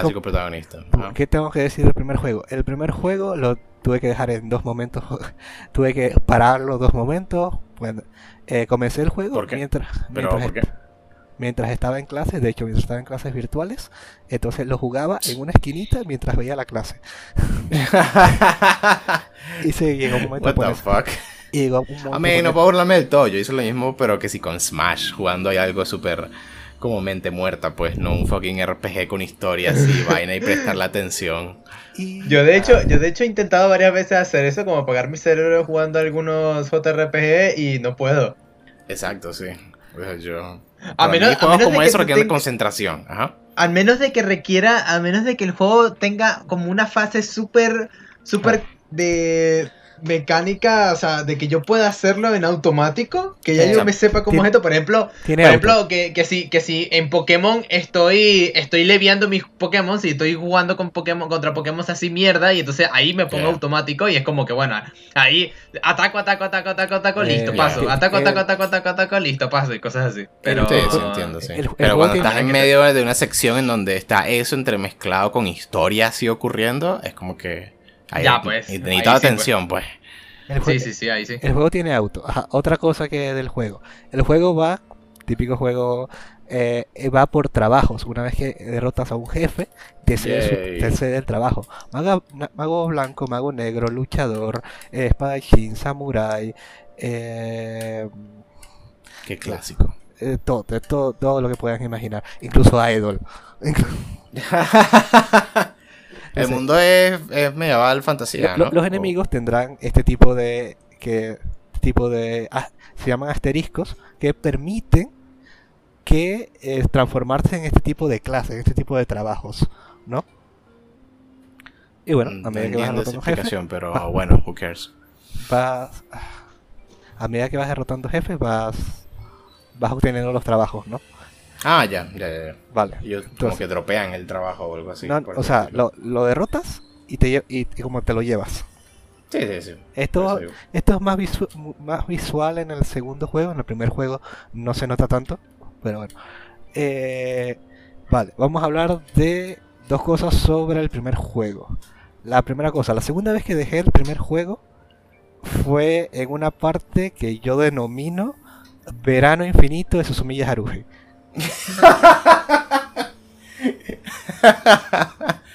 Eh, Ah, qué mal augurio. ¿ah? Vale, Pensé que no tenía que escuchar de eso nunca más. sí, sí. Miguel, ¿tú sabes de, ¿tú sabes de eso? ¿Tú has visto Haruhi o algo así? No, nada. Vale. No sé nada. Verano, No, en serio, coño, que cagada. Verano Infinito Susumiya Haruhi. Eh... Ah. Bueno, o sea, yo la vi hace tiempo, pero yo no me acuerdo. O sea, no, no, tengo que reverla. Y en mis tareas está reverla. Pero es que yo no la entendí. Vale. Hace, hace años. Oh my god. Vale, voy, voy lentamente. El juego está muy bien hecho, está muy bien estructurado, está muy bien- pero se nota que no pudieron crear más. Entonces, hay un momento en el juego donde entramos en una especie de bucle. ¿No? Increíble. Y yo me pero a, a un bucle así como que narrativo o, o algo como mecánico en donde te toca grindear para poder continuar. eh, O Es casi que- que... ambas. un poquito de ambas, te diré. Vale. Ok. Entonces, Dale, eh, pues, estoy advertido a eso, ok. Y luego está. eh, y la segunda cosa que más. que peor. Mm, no me gustó nada de Bravely- del primer juego de Bravely Fall es el jefe final. ¿Por qué? Porque es muy épico. La música de los jue- juegos de, Bravely Fall son muy épicas. Es Square. Sabe cómo hacerlo ver épico. Pero tiene lo mismo. No sé quién coño estaba pensando. De ponerle cinco fases al jefe final. Era una buena ah, idea. bueno. ah, bueno. I mean, pero o sea, eso de por sí. Solo voy- me dices eso voy- y eso de por sí todavía voy- no me dices si es bueno o voy- voy a, voy a explicar, voy a explicar por qué. Voy a explicar por qué. En el juego, es para, recu- eh, para recuperar puntos de magia, tienes éteres, eh, máximo y elixires. ¿Vale? Sé, que, sé, que, sé que esto viene nada más porque son, son como, como referencia, pero eso mismo están en, en Kingdom Hearts. Correcto. Que también- Toma de también Final Fantasy, pues básicamente. También en Final Fantasy. Ok. ¿Cuál es el problema? Los elixires dentro del juego, que puedes encontrar de forma natural dentro del juego, son muy limitados. Ok. Y la única forma de Eso me encontrar... recuerda, sí, eso, me eso creo que es medio típico, me recuerda también a Persona, en Persona conseguir items de recuperación de mana points básicamente, SP, también son como limitados, bien limitados. Ajá. y, y, y, y la otra forma de encontrarlo es con una especie de minijuego que tienes en el juego de que entre más amigos como que añadas que tengan el juego es como que tienes como más personas con las que puedes comenzar a reconstruir la aldea de Tis. Y hay What una the tienda de la aldea de Tis que es la única en el juego que te vende elixires. Pero para eso tienes que repararla. What? Ah, ok. Ok. Ah, ah, algo me dice que esto va a llevar a un peo en donde necesitas esas vainas de pana para la batalla final. Entonces- y ese es el peo. Entonces ese es el gran problema. Que como es una batalla muy larga, la batalla final, y yo no tenía suficientes elixires y me costó mucho hacerlo. Porque no podía recuperarme los puntos de magia al mismo, al mismo nivel que estaba haciendo la batalla. Cada vez me costaba más. Claro, claro. Claro, claro, ¿no? claro. Porque los No, eso sí, eso sí parece. por- me, da, me da risa porque eso, eso es tan JRPG, eso es tan JRPG. Hay una batalla en Persona 5 que también son cinco fases, básicamente. es Y que Ah, parte, del, y, y parte del desafío del combate es que sí, básicamente tienes que saber cómo. ti- Tienes que. Tienes que encontrar una estrategia para infligir buen daño sin estar usando a cada rato hechizos, porque si no te vas a quedar sin, sin mana. Entonces, una, una de las cosas era que una vez que se fue a la mierda el que lanzaba magia ofensiva, literalmente ese mismo se quedó dándole ethers a los demás. Increíble. Ah, Entonces como que, men, dale, porque me está, no sé cómo, no sé cómo se- avanzar esta vaina, ¿vale? O sea, es una batalla, para que te hagan una idea, que te va a pedir llega- a llegar nivel 95 a los la personajes. reacción, ok. Pero Ah, vale. una pregunta, eh, ¿qué tanto, o sea, qué tanto extra te toca grindear, por así decirlo? O sea, como que... Eh, por O suerte, sea, porque... eh, bueno, existe, el existe el verano infinito de Susumiya Haruhi. Ya, ok, dale. Entonces, Dale. esa parte del verano. O sea, mi, mi pregunta, perdón, pero mi pregunta básicamente es que era como que si tú avanzas el juego como que naturalmente, mira, eh, como que a qué nivel llegas a esa sección del endgame. Mira, yo o si sí llegarías se- más o menos en level 90. se- semi, semi pasé el juego naturalmente y llegué por primera vez a, esa, a ese lugar a nivel 90. Ok, medio cerca pues, pero, Ah. pero ya igual. igual Pero, bastante. Bueno, eh, perdón, dale, sigue. Te, te va a pedir, es que es el gran, pro- el gran problema del primer juego de, de Bravely Default, es que eh, ne- necesita ser jugado por gente del que se hace conoce el género, ¿no? Yeah, sí. Y A mí, me atrae un poquito la idea, honestamente, de un juego que sí utilice todo el espectro de los niveles. Porque eso a veces pasa en JRPGs en donde, pues, sabes, ¿no? El, el level cap es, muy, es bien alto y es como que no es usado, la verdad, casi que por el juego. O sea, tú puedes terminar Persona 5 siendo como level 65, no sé. Pero el max llega- ahí es, es level 99. Mm, Y, o sea, y tú puedes ganarle al jefe final siendo como el level 65, pero si luego si grindeas ahí de más, vas a llegar ahí siendo level 75 y te vas a coger al jefe final de una forma toda anticlimática. es correcto. Eso... Eh, eh, O sea, me, me atrae la idea que entonces en Bravely Default sí sea como que, ok, está tan, es tan al tope, o sea, tienes que llegar hasta el máximo de lo que puedes obtener para poder clear el Claro, juego. pero el asunto es cuánto tiempo tienes que invertir grindeando para poder llegar a ese punto. Exacto. Eh, eh, hay, hay velocidad y hay, y hay auto, así que no. bueno, entonces, dale, Entonces- entonces el peo, peo ahí con la batalla final en ese sentido.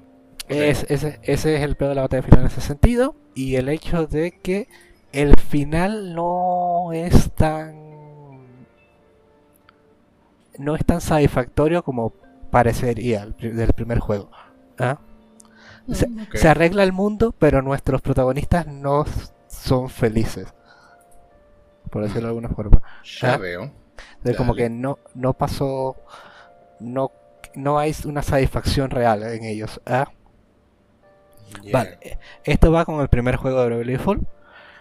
Me, me gusta mucho, me gusta mucho la idea. He apreciado muchas cosas a medida que lo he jugado. Y luego de que acabé el primer juego, me fui al segundo juego. Eh, pero ah, después no viene el second. Sí, pero el second fui al último. ¿Ah? Ah, entonces ya, eh, no escuché bien por un momentito. El, el siguiente juego sacado es Bravely Default 2. Eh, el siguiente juego sacado es Bravely Second. The Second, ok, dale. Pero yo jugué el Bravely 2. No. Ok. Vale. El Bravely 2 es el último juego sacado por, por Bravely Default, ¿no? De la, de la saga. está en Switch y está en PC. ¿Vale? Mm, Ok, Y ¿lo tendré es- en cuenta en PC? Y el juego Switch.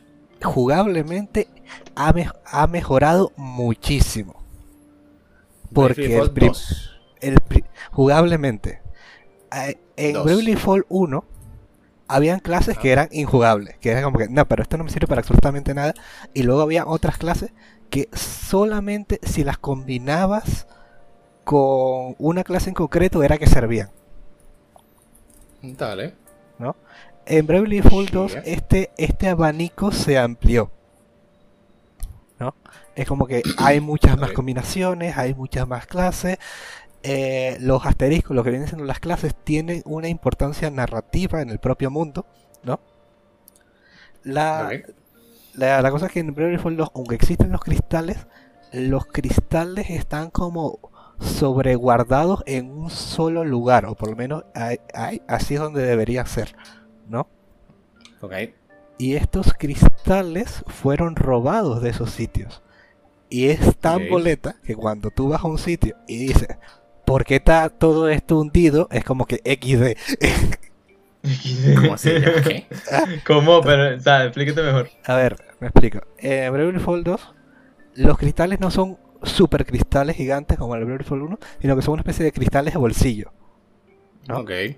Donde había un reino que se quedaban ahí y eran importantes que estuvieran ahí por un evento que sucedía tan, hace tanto, eh, que se repite tanto tiempo, ¿no? Sure. Entonces, ¿qué pasa? Que de repente este reino sufre un ataque y roban los cristales. Ok. y, em, y a la mano de Gloria, que es, digamos que, la única superviviente de este lugar que quiere re- re- recuperar los cristales para evitar, lo, para evitar la catástrofe que pasa sin ellos, Dale. Seth, que es el protagonista, que es un alguien que naufragó y se encontró de repente en este continente, encontrado por ¿Ya Gloria, dijiste alguien o alguien? alguien, sí, o sea, una persona, o sea, es, es un protagonista, es un, No, bueno, un simple mari es un simple marinero, o sea, es un simple marinero que naufragó y fue encontrado por Gloria. Sure. Bueno, sí. Elvis, Entonces, nada, pues, hace eso, hará un party para recuperar los cristales robados. co- correctamente. Y he de decir que la, a diferencia del Fall 1, el Fall 2, eh, a, a nivel de historia no es tan impresionante, pero es mucho más coherente y maneja muy bien su tema. Ah, por cierto, los los temas de Bravely Default son no, no sé si quieren que spoilee el tema de los juegos. I mean, solo es un tema que solo se revela como hacia el final. No, es un tema pero- que a medida que lo vas jugando, es como que lo vas viendo y vas diciendo, oh, ah. Hostia pues, puta, ahora sí entiendo. Hostia, no, Qué forma, Miguel. Qué forma de decirlo. pero bueno, eh, por lo menos en, lo- en los do- en, juego- en el primer juego y en el segundo juego es así. Entonces, eh, Dale, Bravely O sea, sí, Default- bueno, yo, yo veo la- las tramas y pues sí, puedo ver que son ciertamente la super clásica historia y trama de JRPG, pues, o sea, pero re clásica. eh, sí, como a, a lo Chrono Trigger o a lo Final Fantasy 1, 2, 3, 4. O sea, sí, super clásica, pues. Correcto. He de decir que Bravely Default 2 en mi particularidad tiene una de las mejores tramas religiosas que he podido eh, jugar, que he podido ver, ¿no? Me, Nice. me fascina, aunque la propia religión como de que ellos tienen no sea tan fuerte, me gustó mucho todo lo que pasó en, esa, en ese arco. Y Nice, Bravely Default 2 interesante. no, no es un... Es un juego que tiene cuatro finales. Ah, también. Es un juego que tiene cuatro finales. Bravely, Bravely Default 1 solo tiene dos finales. Un alternativo y el final verdadero. Ok. ¿eh? Bravely Default 2 tiene cuatro finales. Eh, un final meme. eh, que es derrotando a alguien que no deberías poder derrotar. Pero si lo haces, sacas ese final. ¿ah? Ok. Ok. Eh, y tres finales que es un poquito a lo Nier Automata. Que tienes que hacer uno detrás de otro. Ah, ok. Nice. ¿vale? Dale, dale. Y Termina el juego, parece- lo rejuegas y ahí vas. Y me parece que está muy bien y me, me gustan bastante. Vale. Eh, Eh, iba a decir en general, o sea, no sé si vas a llegar a eso eventualmente, Vale. pero que Ah. te gusta más el 1 o el 2. Eh, me gusta. A ver, el 2 por cierto no te no necesitas llegar a nivel 99 para pasarte el juego. Ok. Ok. ¿Cuál te gusta más en Eh, general? Me- a- en cuanto a trama me gusta más el 1, O en cuanto a jugabilidad me gusta más el 2. Ok. Dirías pasa que con- en total, en general, se medio. quedan igual, quedan en el mismo medio nivel. Que, quedan disfrute. en el mismo medio nivel. Ok. Y, ya- ya, eh, y para terminar, eh, antes de continuar, debo decir, se me olvidó decir, por cierto, lo que más me gusta de Bravely Default. Bravely la- lo que más me gusta de la saga es la interacción entre los personajes. Entre la party. Cada Party. pequeño suceso, cada misión secundaria, cada cosa que tiene Bravely Default acciona una, una charla opcional. Y para mí, esas charlas opcionales son los que me dan la vida. Son las cosas que me encantan. La vida. Que, que los personajes se pongan a hacer una misión de recolectar hojas de mate y que termine Elvis hablando de cómo su maestra le preparaba mate de naranja, no sé qué pinga tal, me encanta, ¿no? Suena súper cool, la verdad. Puedo, ¿Qué? puedo, empa- puedo simpatizar bastante con eso, porque ¿Qué? eso, en esos JRPGs bien hechos, sí es una gran parte. Como en Persona 4, por ejemplo, para mí, muchas de las cosas que más atesoro es solamente la, la parte interactuando entre sí. es, es precioso. Es lo que realmente es lo que más recomiendo y que en contraposición Luz Sombra es el pro- problema de Octopath Traveler, pero no he venido a hablar de Octopath Traveler. Uh, interesante. Uh, Pero si quieren ver si quieren ver este tipo de o como conversaciones opcionales tal, si- Bravely Fall lo hace de maravilla, lo hace magnífico. Y es como me encanta que se pongan a hablar de huevonadas.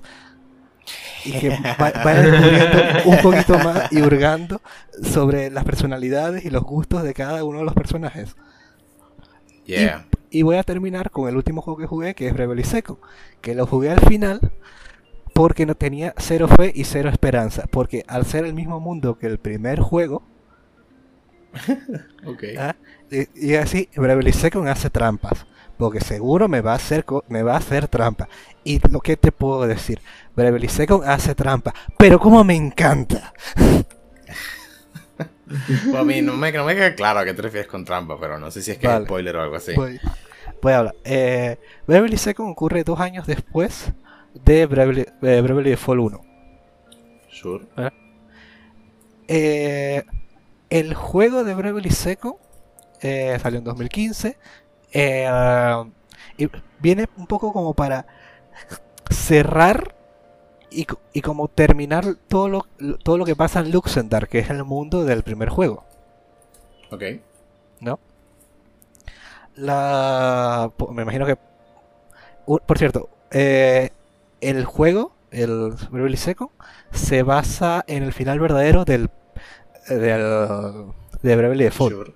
Por lo tanto, Sí, no, no pueden sacar el final alternativo que de Bravely Default, que es el más fácil, y luego irse al Second. No tienen que sacar el final verdadero. Porque si no, se van a spoilear al principio. Porque el juego, el juego, el juego te lo revela una vez que inicie.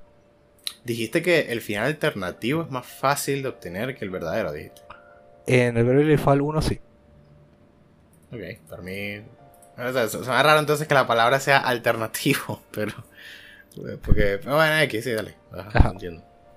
Eh, ok.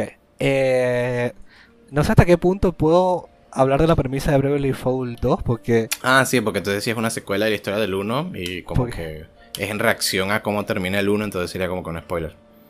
pero puedo, o sea, porque pues, da un poco igual. Ah, Bueno, no mínimo me, sí me gustaría escuchar, pues, como que te gustó el juego, o sea, vale la pena jugarlo, o sea, eso en general, pues sí. Voy- y voy puedes decir- concentrarte en- la gameplay y ya. Voy, a decir una cosa que yo no esperaba decir en mi vida, ¿no?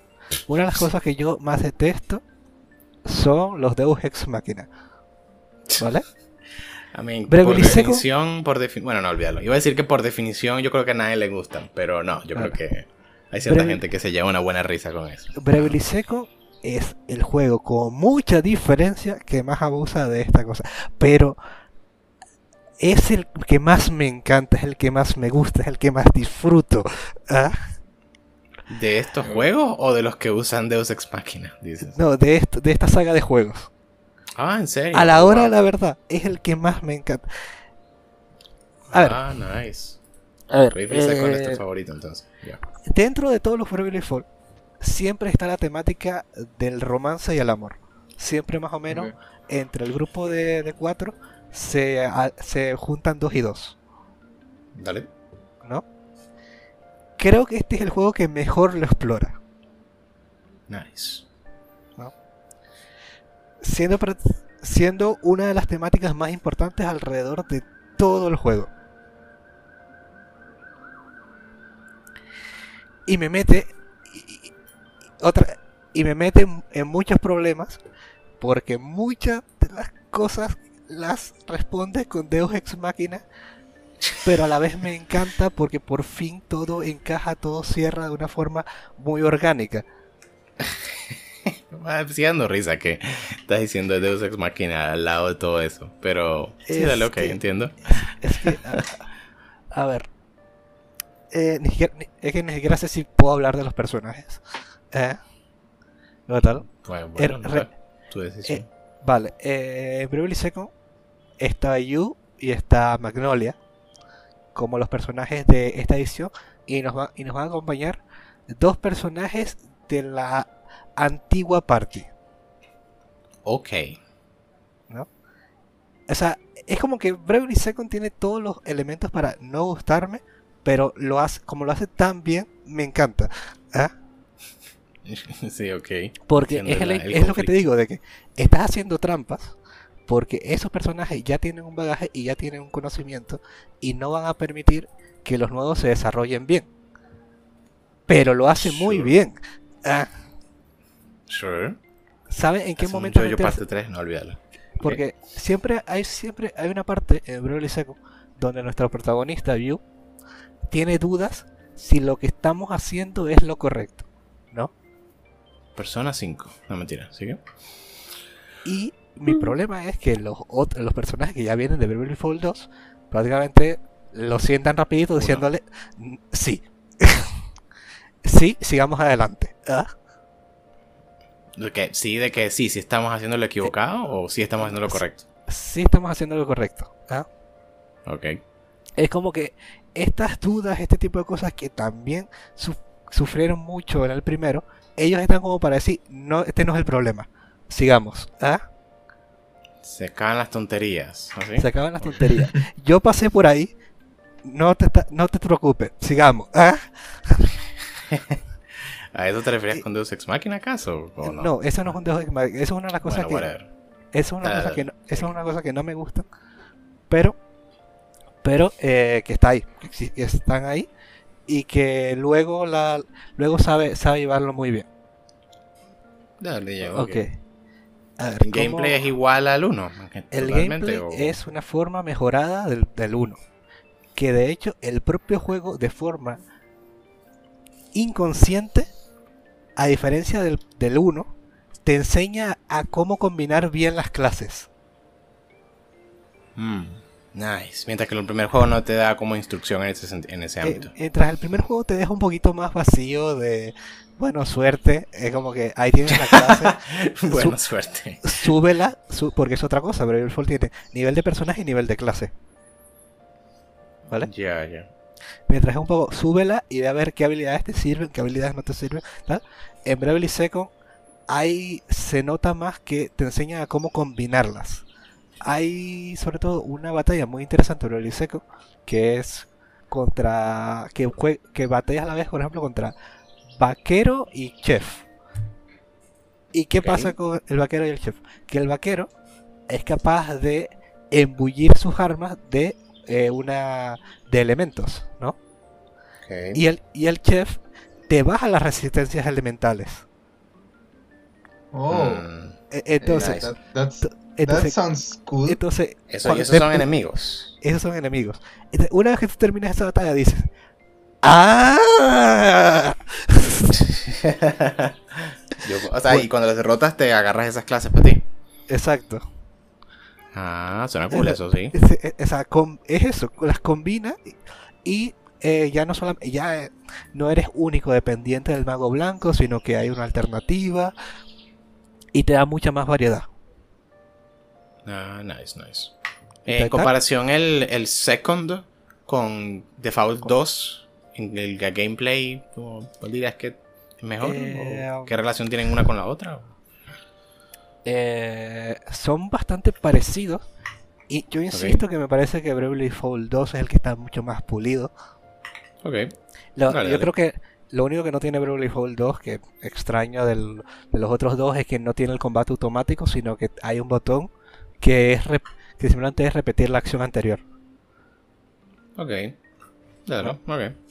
que te permite controlar. Ah, por cierto. Bravely Default 2 tiene también otra cosa. Ah, además de ser un juego por turno, es un juego donde hay una barra de, de turno. O sea, cuando Mm. la barra se completa, eh, llega tu turno.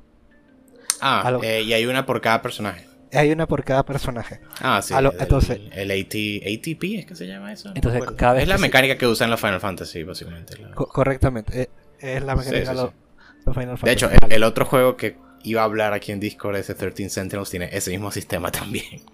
Tu turno, tu turno no llega así que sí, turnando otra persona, luego otra persona, luego otra persona, sino que no, ahí el tiempo va transcurriendo y las barras de cooldown de cada personaje, por así decirlo, se, se rellenan. Y ahí cuando se rellena, ¡pum! Tiene ese personaje el turno. Va, Ajá. e- Entonces, en Bravely Default 2, además de ser un juego por turnos como era Bravely Default, ahora hay un- algo importante que es la velocidad. Aunque hay personajes, Mm. dependiendo de las clases que haya subido y las, las clases que tenga y todo eso, la- los personajes tendrán componentes de velocidad distintas. ¿no? Y los rivales también tienen componentes de velocidad distintos. Entonces agrega más complejidad a la batalla. Sí, eso Por eso, a el nivel de jugabilidad, de puramente jugabilidad, es mucho mejor el 2. Ok, entonces en general podría decirse que pues el gameplay va subiendo en calidad, pues la del 1, luego el second, luego el 2. Correctamente. mejor, mejor, mejor. Pero, claramente, el 2 le hace falta. El 2 es un juego que se nota mucho que primero hicieron el mundo y luego hicieron la historia. Ok. El mundo ¿No? y luego la historia. Porque hay muchas partes del mundo que están muy desaprovechadas. Ok. ¿No? Ok, ok. Entonces, al 2 le, viene, le vendría muy bien tener su propio seco. Que sepa, que sepa aprovechar bien todas esas partes que se crearon y que al final se crearon solamente para un, una misión secundaria después del último mundo. ¿ah? Ya. Dale. Sí, sí, sí. No te- Bueno, Tengo- suena bien, bro. Suena re bien. Eh, no- no- no- Cuando lo vean rebajas. no tengo mucho más que decir. Recuerdo que hice una tabla a Leopoldo so- sobre poniendo, o sea, les paso, les paso una pequeña porción para que entiendan. Es mucho más grande la que yo hice, ¿no? De comparativas entre los juegos. Eh, ¿Qué te lo hiciste tú, dijiste? Sí, la hice yo. Calidad de giros de guion. Calidad... Puse en Discord para la gente del podcast. O entonces, jugabilidad es mejor el Default 2, que es mejor que el Second, que es mejor que el Default 1 en la Una, historia. una pregunta, eh, ¿cuál, eh, es algo que no me quedó 100% claro. Eh, recuérdame la cronología. Eh, es Beverly Eh, de... a O ver, sea, ¿qué La- la- juego por- salió antes de cuál, de cuál y de cuál? Por, la- por lanzamiento o por historia. Por historia, por historia. Por Vale, historia. eh, pues el 2 y el 1 eh, no son mundos separados, así que se pueden jugar por separado. Vale, O sea, pero- Beverly Default 1 y 2. 1 y 2, sí. Bravely- pero Bravely Second necesitas hacer el final, el final verdadero de Bravely Default. Uno. De Bravely Default 1, sí. Ah, o sea, es como que Bravely Default 1 se separa como en dos rutas. Bravely Default 2 y Bravely Second. No. No, no, Bravely- o sea, Bravely Bra- Default 2 no tiene ninguna relación cronológica o del mundo con Bravely Default Es 1. otro mundo. Ah. Es otro- es o- Bravely Default 2 es otro mundo. Ya, ya, ya. ya. Por eso- Ya, capto, capto. Por eso que yo te digo Como los Final Fantasy también, de hecho, es así mismo. Sí, Bueno, que, todos los Final Fantasy son diferentes uno de otro. Exacto, exacto. Otra, ah, ot- una cosa que no, que no dije de Bravely Second. Eh, mi primera run de Bravely Second perdí. ¿Qué significa perder? Perdí. ¿Qué Perdí. significa perder? Perdí. No. Pues, llegó un ¿no punto muerto en donde no podía seguir avanzando. Y no podías eh, ca- recargar tu save file para poder arreglar lo que sea que hiciste mal.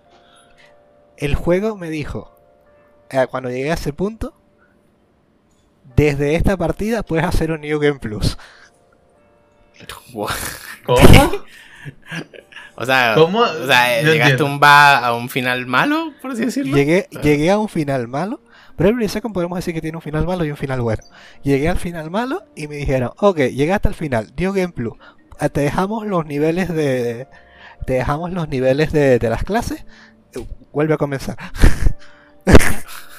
Ya va, pero, pero me lo estás diciendo como si fuera una sor- como si, como si no fue intención tuya. Así como que llegar ahí. No, no fue intención mía llegar al final malo. Pero, pero, o sea, el final malo eh, Verga. es como, es como que si estuvieras paseando por de repente todo, todo, todo así como que, ah, bueno, estoy haciendo misiones secundarias aquí, de repente hiciste una misión secundaria random y de la nada, cuando ya ibas a, ibas a seguir explorando y haciendo misiones secundarias, te sale final malo. Listo, No. pum. No, fue por historia. Llegué a un punto de la historia y donde me iba a enfrentar al villano final. No me enfrenté al villano final y el mundo está en la mierda. Y es como que final mal. O sea, el, el mundo está en la mierda en el sentido de cuando me enfrentaba a los bichos del mundo, eran unos bichos que me one-shoteaban. Listo, no, no había nada que hacer. Y yo, ok, ok, Interesante. adiós, adiós. Va, vale, vale. interesante. increíble. Ok. Está, Ya. pero y, y no hubo ninguna especie de, de, de como advertencia. Eh, es que, curiosamente, que hablábamos ahorita de Undertale, siento que en estos tipos de finales extra que tienen Bravely Second y Bravely 2, beben mucho o se nota mucho que son juegos post Undertale. Mm.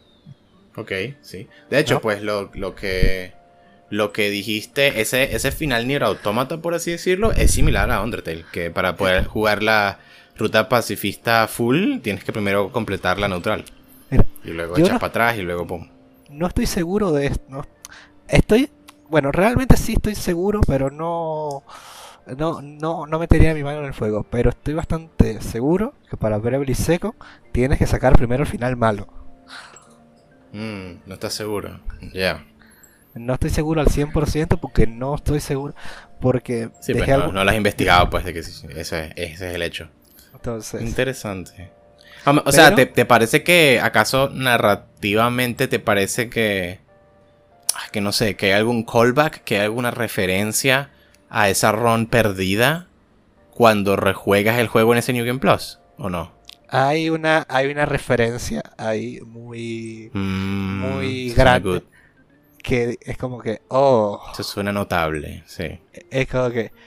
Y si prestas atención a los diálogos, es como que. Eh, Ves algo ahí como que. Ah, esto me lo dijeron. Creo que debo Mm. hacerlo. Ah, Creo que debería haber tomado Ojo, esta decisión. Ojo, eh, una vez que empiezas el New Game Plus de Bravely Second, es mucho más fácil llegar hasta donde lo retomaste. No, Exacto, sí, porque, porque dijiste que se conservan vergas de levels, unas cosas ahí. Exacto, es mucho más sencillo y, por cierto, las misiones secundarias de Bravely Second eh, son, muchas de ellas son para elegir clases del primer juego, pero te ponen a elegir entre dos decisiones, ¿no? Ajá. En, en las cuales, dependiendo de la decisión que decidas, te enfrentas a un villano o a otro. Si, si me permiten, me gustaría mucho hablar por lo menos de la primera misión secundaria de Bravely Second. Sure. Vale. Sure. I mean, ya estamos bien Eh, cerca de- del final de esto. Son 2 horas vale. 14. Pero ajá. El ajá. final de Bravely Second, el, digo, el, el final no, no, no puedo hablar del final, me encanta, pero no puedo hablar de en la primera, la primera secundaria de Bravely Second, al nivel del tema del primer juego, eh, nos pone a decidir una decisión muy jodida entre que hemos, se ha encontrado una especie de cristal, mini cristal de agua que genera agua pura. Y nosotros tenemos que decidir si se la entregamos a los pobres del desierto para que puedan sobrevivir o se lo entregamos a los científicos para ver si en no sé cuánto tiempo de investigación pueden realmente hacer algo que ayude a más escala. Pero si se la entregamos a los científicos, estamos condenando a la gente pobre del desierto. Uf. Sí, sí, suena Entonces, rudo. Si se la entregas a los científicos, el ladrón, que es la gente pobre del desierto, te va a buscar a caerte a coñazo. Y si se lo entregas a la gente pobre, el mago rojo, que es el científico, te va a buscar a caerte a coñazo. O sea, no Eso es como, no suena es como que no te preocupes por tomar la decisión correcta. Toma lo que tú quieras. Igualito la historia se va a mover. Exactamente. Sí, suena bueno, suena, suena bueno eso. Entonces, Clásicos. La Eh. clase de cosas que harías en D&D. en, en, en Bravely Literal. Second, todas las misiones secundarias son puntos límites así. Que te ponen así dos decisiones jodidas. oh, interesante. Eso es, Es medio como- Mass Effect entonces. Es como que, También- ok, son también ok, así ¿qué- que terminan en un dilema. ¿prefieres esto o prefieres esto? Y es como que, diablos. Diablos, repámpanos. Entonces, tienes por suerte, como conoces a los personajes que con los que te vas a enfrentar eh, previo a tomar la decisión, puedes incluso llegar a pensar si qué, qué clase te conviene más. Hmm, Si sí, no estás tan seguro de la decisión, pues. Y por suerte, en el New Game Plus, como se guardan las clases que ya tomaste, y puedes tomar la otra decisión. Ya, ya sí. Y así acumulas a la final las dos clases. Es correcto. O trabajo, lo que sea. Ya. Sí, bueno, Y- oye, sí, eso es interesante. Yo, yo- no, no- no sabía eso. Que tenía esa. Ah, y esas son las del second, son las que usan esa estructura de terminar con un dilema. Sí, son las que utilizan la estructura de terminar con un dilema. Ok, ah, está bien. No había escuchado eso de, de en específico. nunca. Entonces, eh, son las misiones bien. secundarias que más me gustan de toda la saga, porque es eso. Están muy bien pensadas y te ponen un dilema. Y bueno, tienen el. el digamos, el. Ah, que sabes, el. La nostalgia de que son personajes que salieron ya en el primer juego. Oh, encima de eso. Entonces es como que, oye, yo me acuerdo de ti. Tú eres un hijo de puta. No, no, no, no, he cambiado. He cambiado. Imagino que entonces eso en general, por lo cual también tienes más sentimientos positivos del second, es porque pues tiene, cobra ese significado adicional después de jugar al 1. O sea, el, el el- el los buenos feelings de una buena secuela, por así decirlo. Es muy buena, secuela. Y a diferencia del Bravely, diría que de los dos Bravely, pero sobre todo del primer, del primer juego, el final es mucho más satisfactorio. es un me muy sentí buen final. Completamente feliz y hecho después de que terminé el final de Bravely Second. Muy feliz conmigo Mm. mismo. Dije, no puedo creer, Conmigo mismo. no puedo creer Dale. que, que ju- qué juegazo jugué. Dale, Con- coño, está bien. Ah. Mm, That is good, no- man. I'm happy for you. Estoy feliz por no, ti. no- no tengo, no se me ocurre mucho más. Puedo responder alguna pregunta si quieren. que cómo rankea esta, no sé si saga o juego individual, pero tal vez saga entre tus juegos favoritos o lo que sea ever. Eh, ¿No a, la saga, alto o- a la saga general Sí, le pongo altísimo. a la saga general le pongo un 8 y a Bravely Second un lugar muy un, un lugar en mi corazón. Eh, que eh, a Increíble. Bravely Second o- me ocurrió algo parecido a Doctor Stone, que es algo que entré sin Lol. fe ni esperanza y terminó estando a un lado en mi corazón. Ay, qué lindo. Pero sin Ah. fe ni esperanza, Doctor Stone Bravely Second, eh, no te tengo cero esperanza, espero nada de ti. Ay, Dios. Ah, esas son las mejores sorpresas, ¿vale? Bueno. Yo creo que, bueno, bueno sí, es que sí. Iba a decir algo como que esas son las mejores sorpresas. O cuando sin expectativas y luego te super sorprenden y te encantan.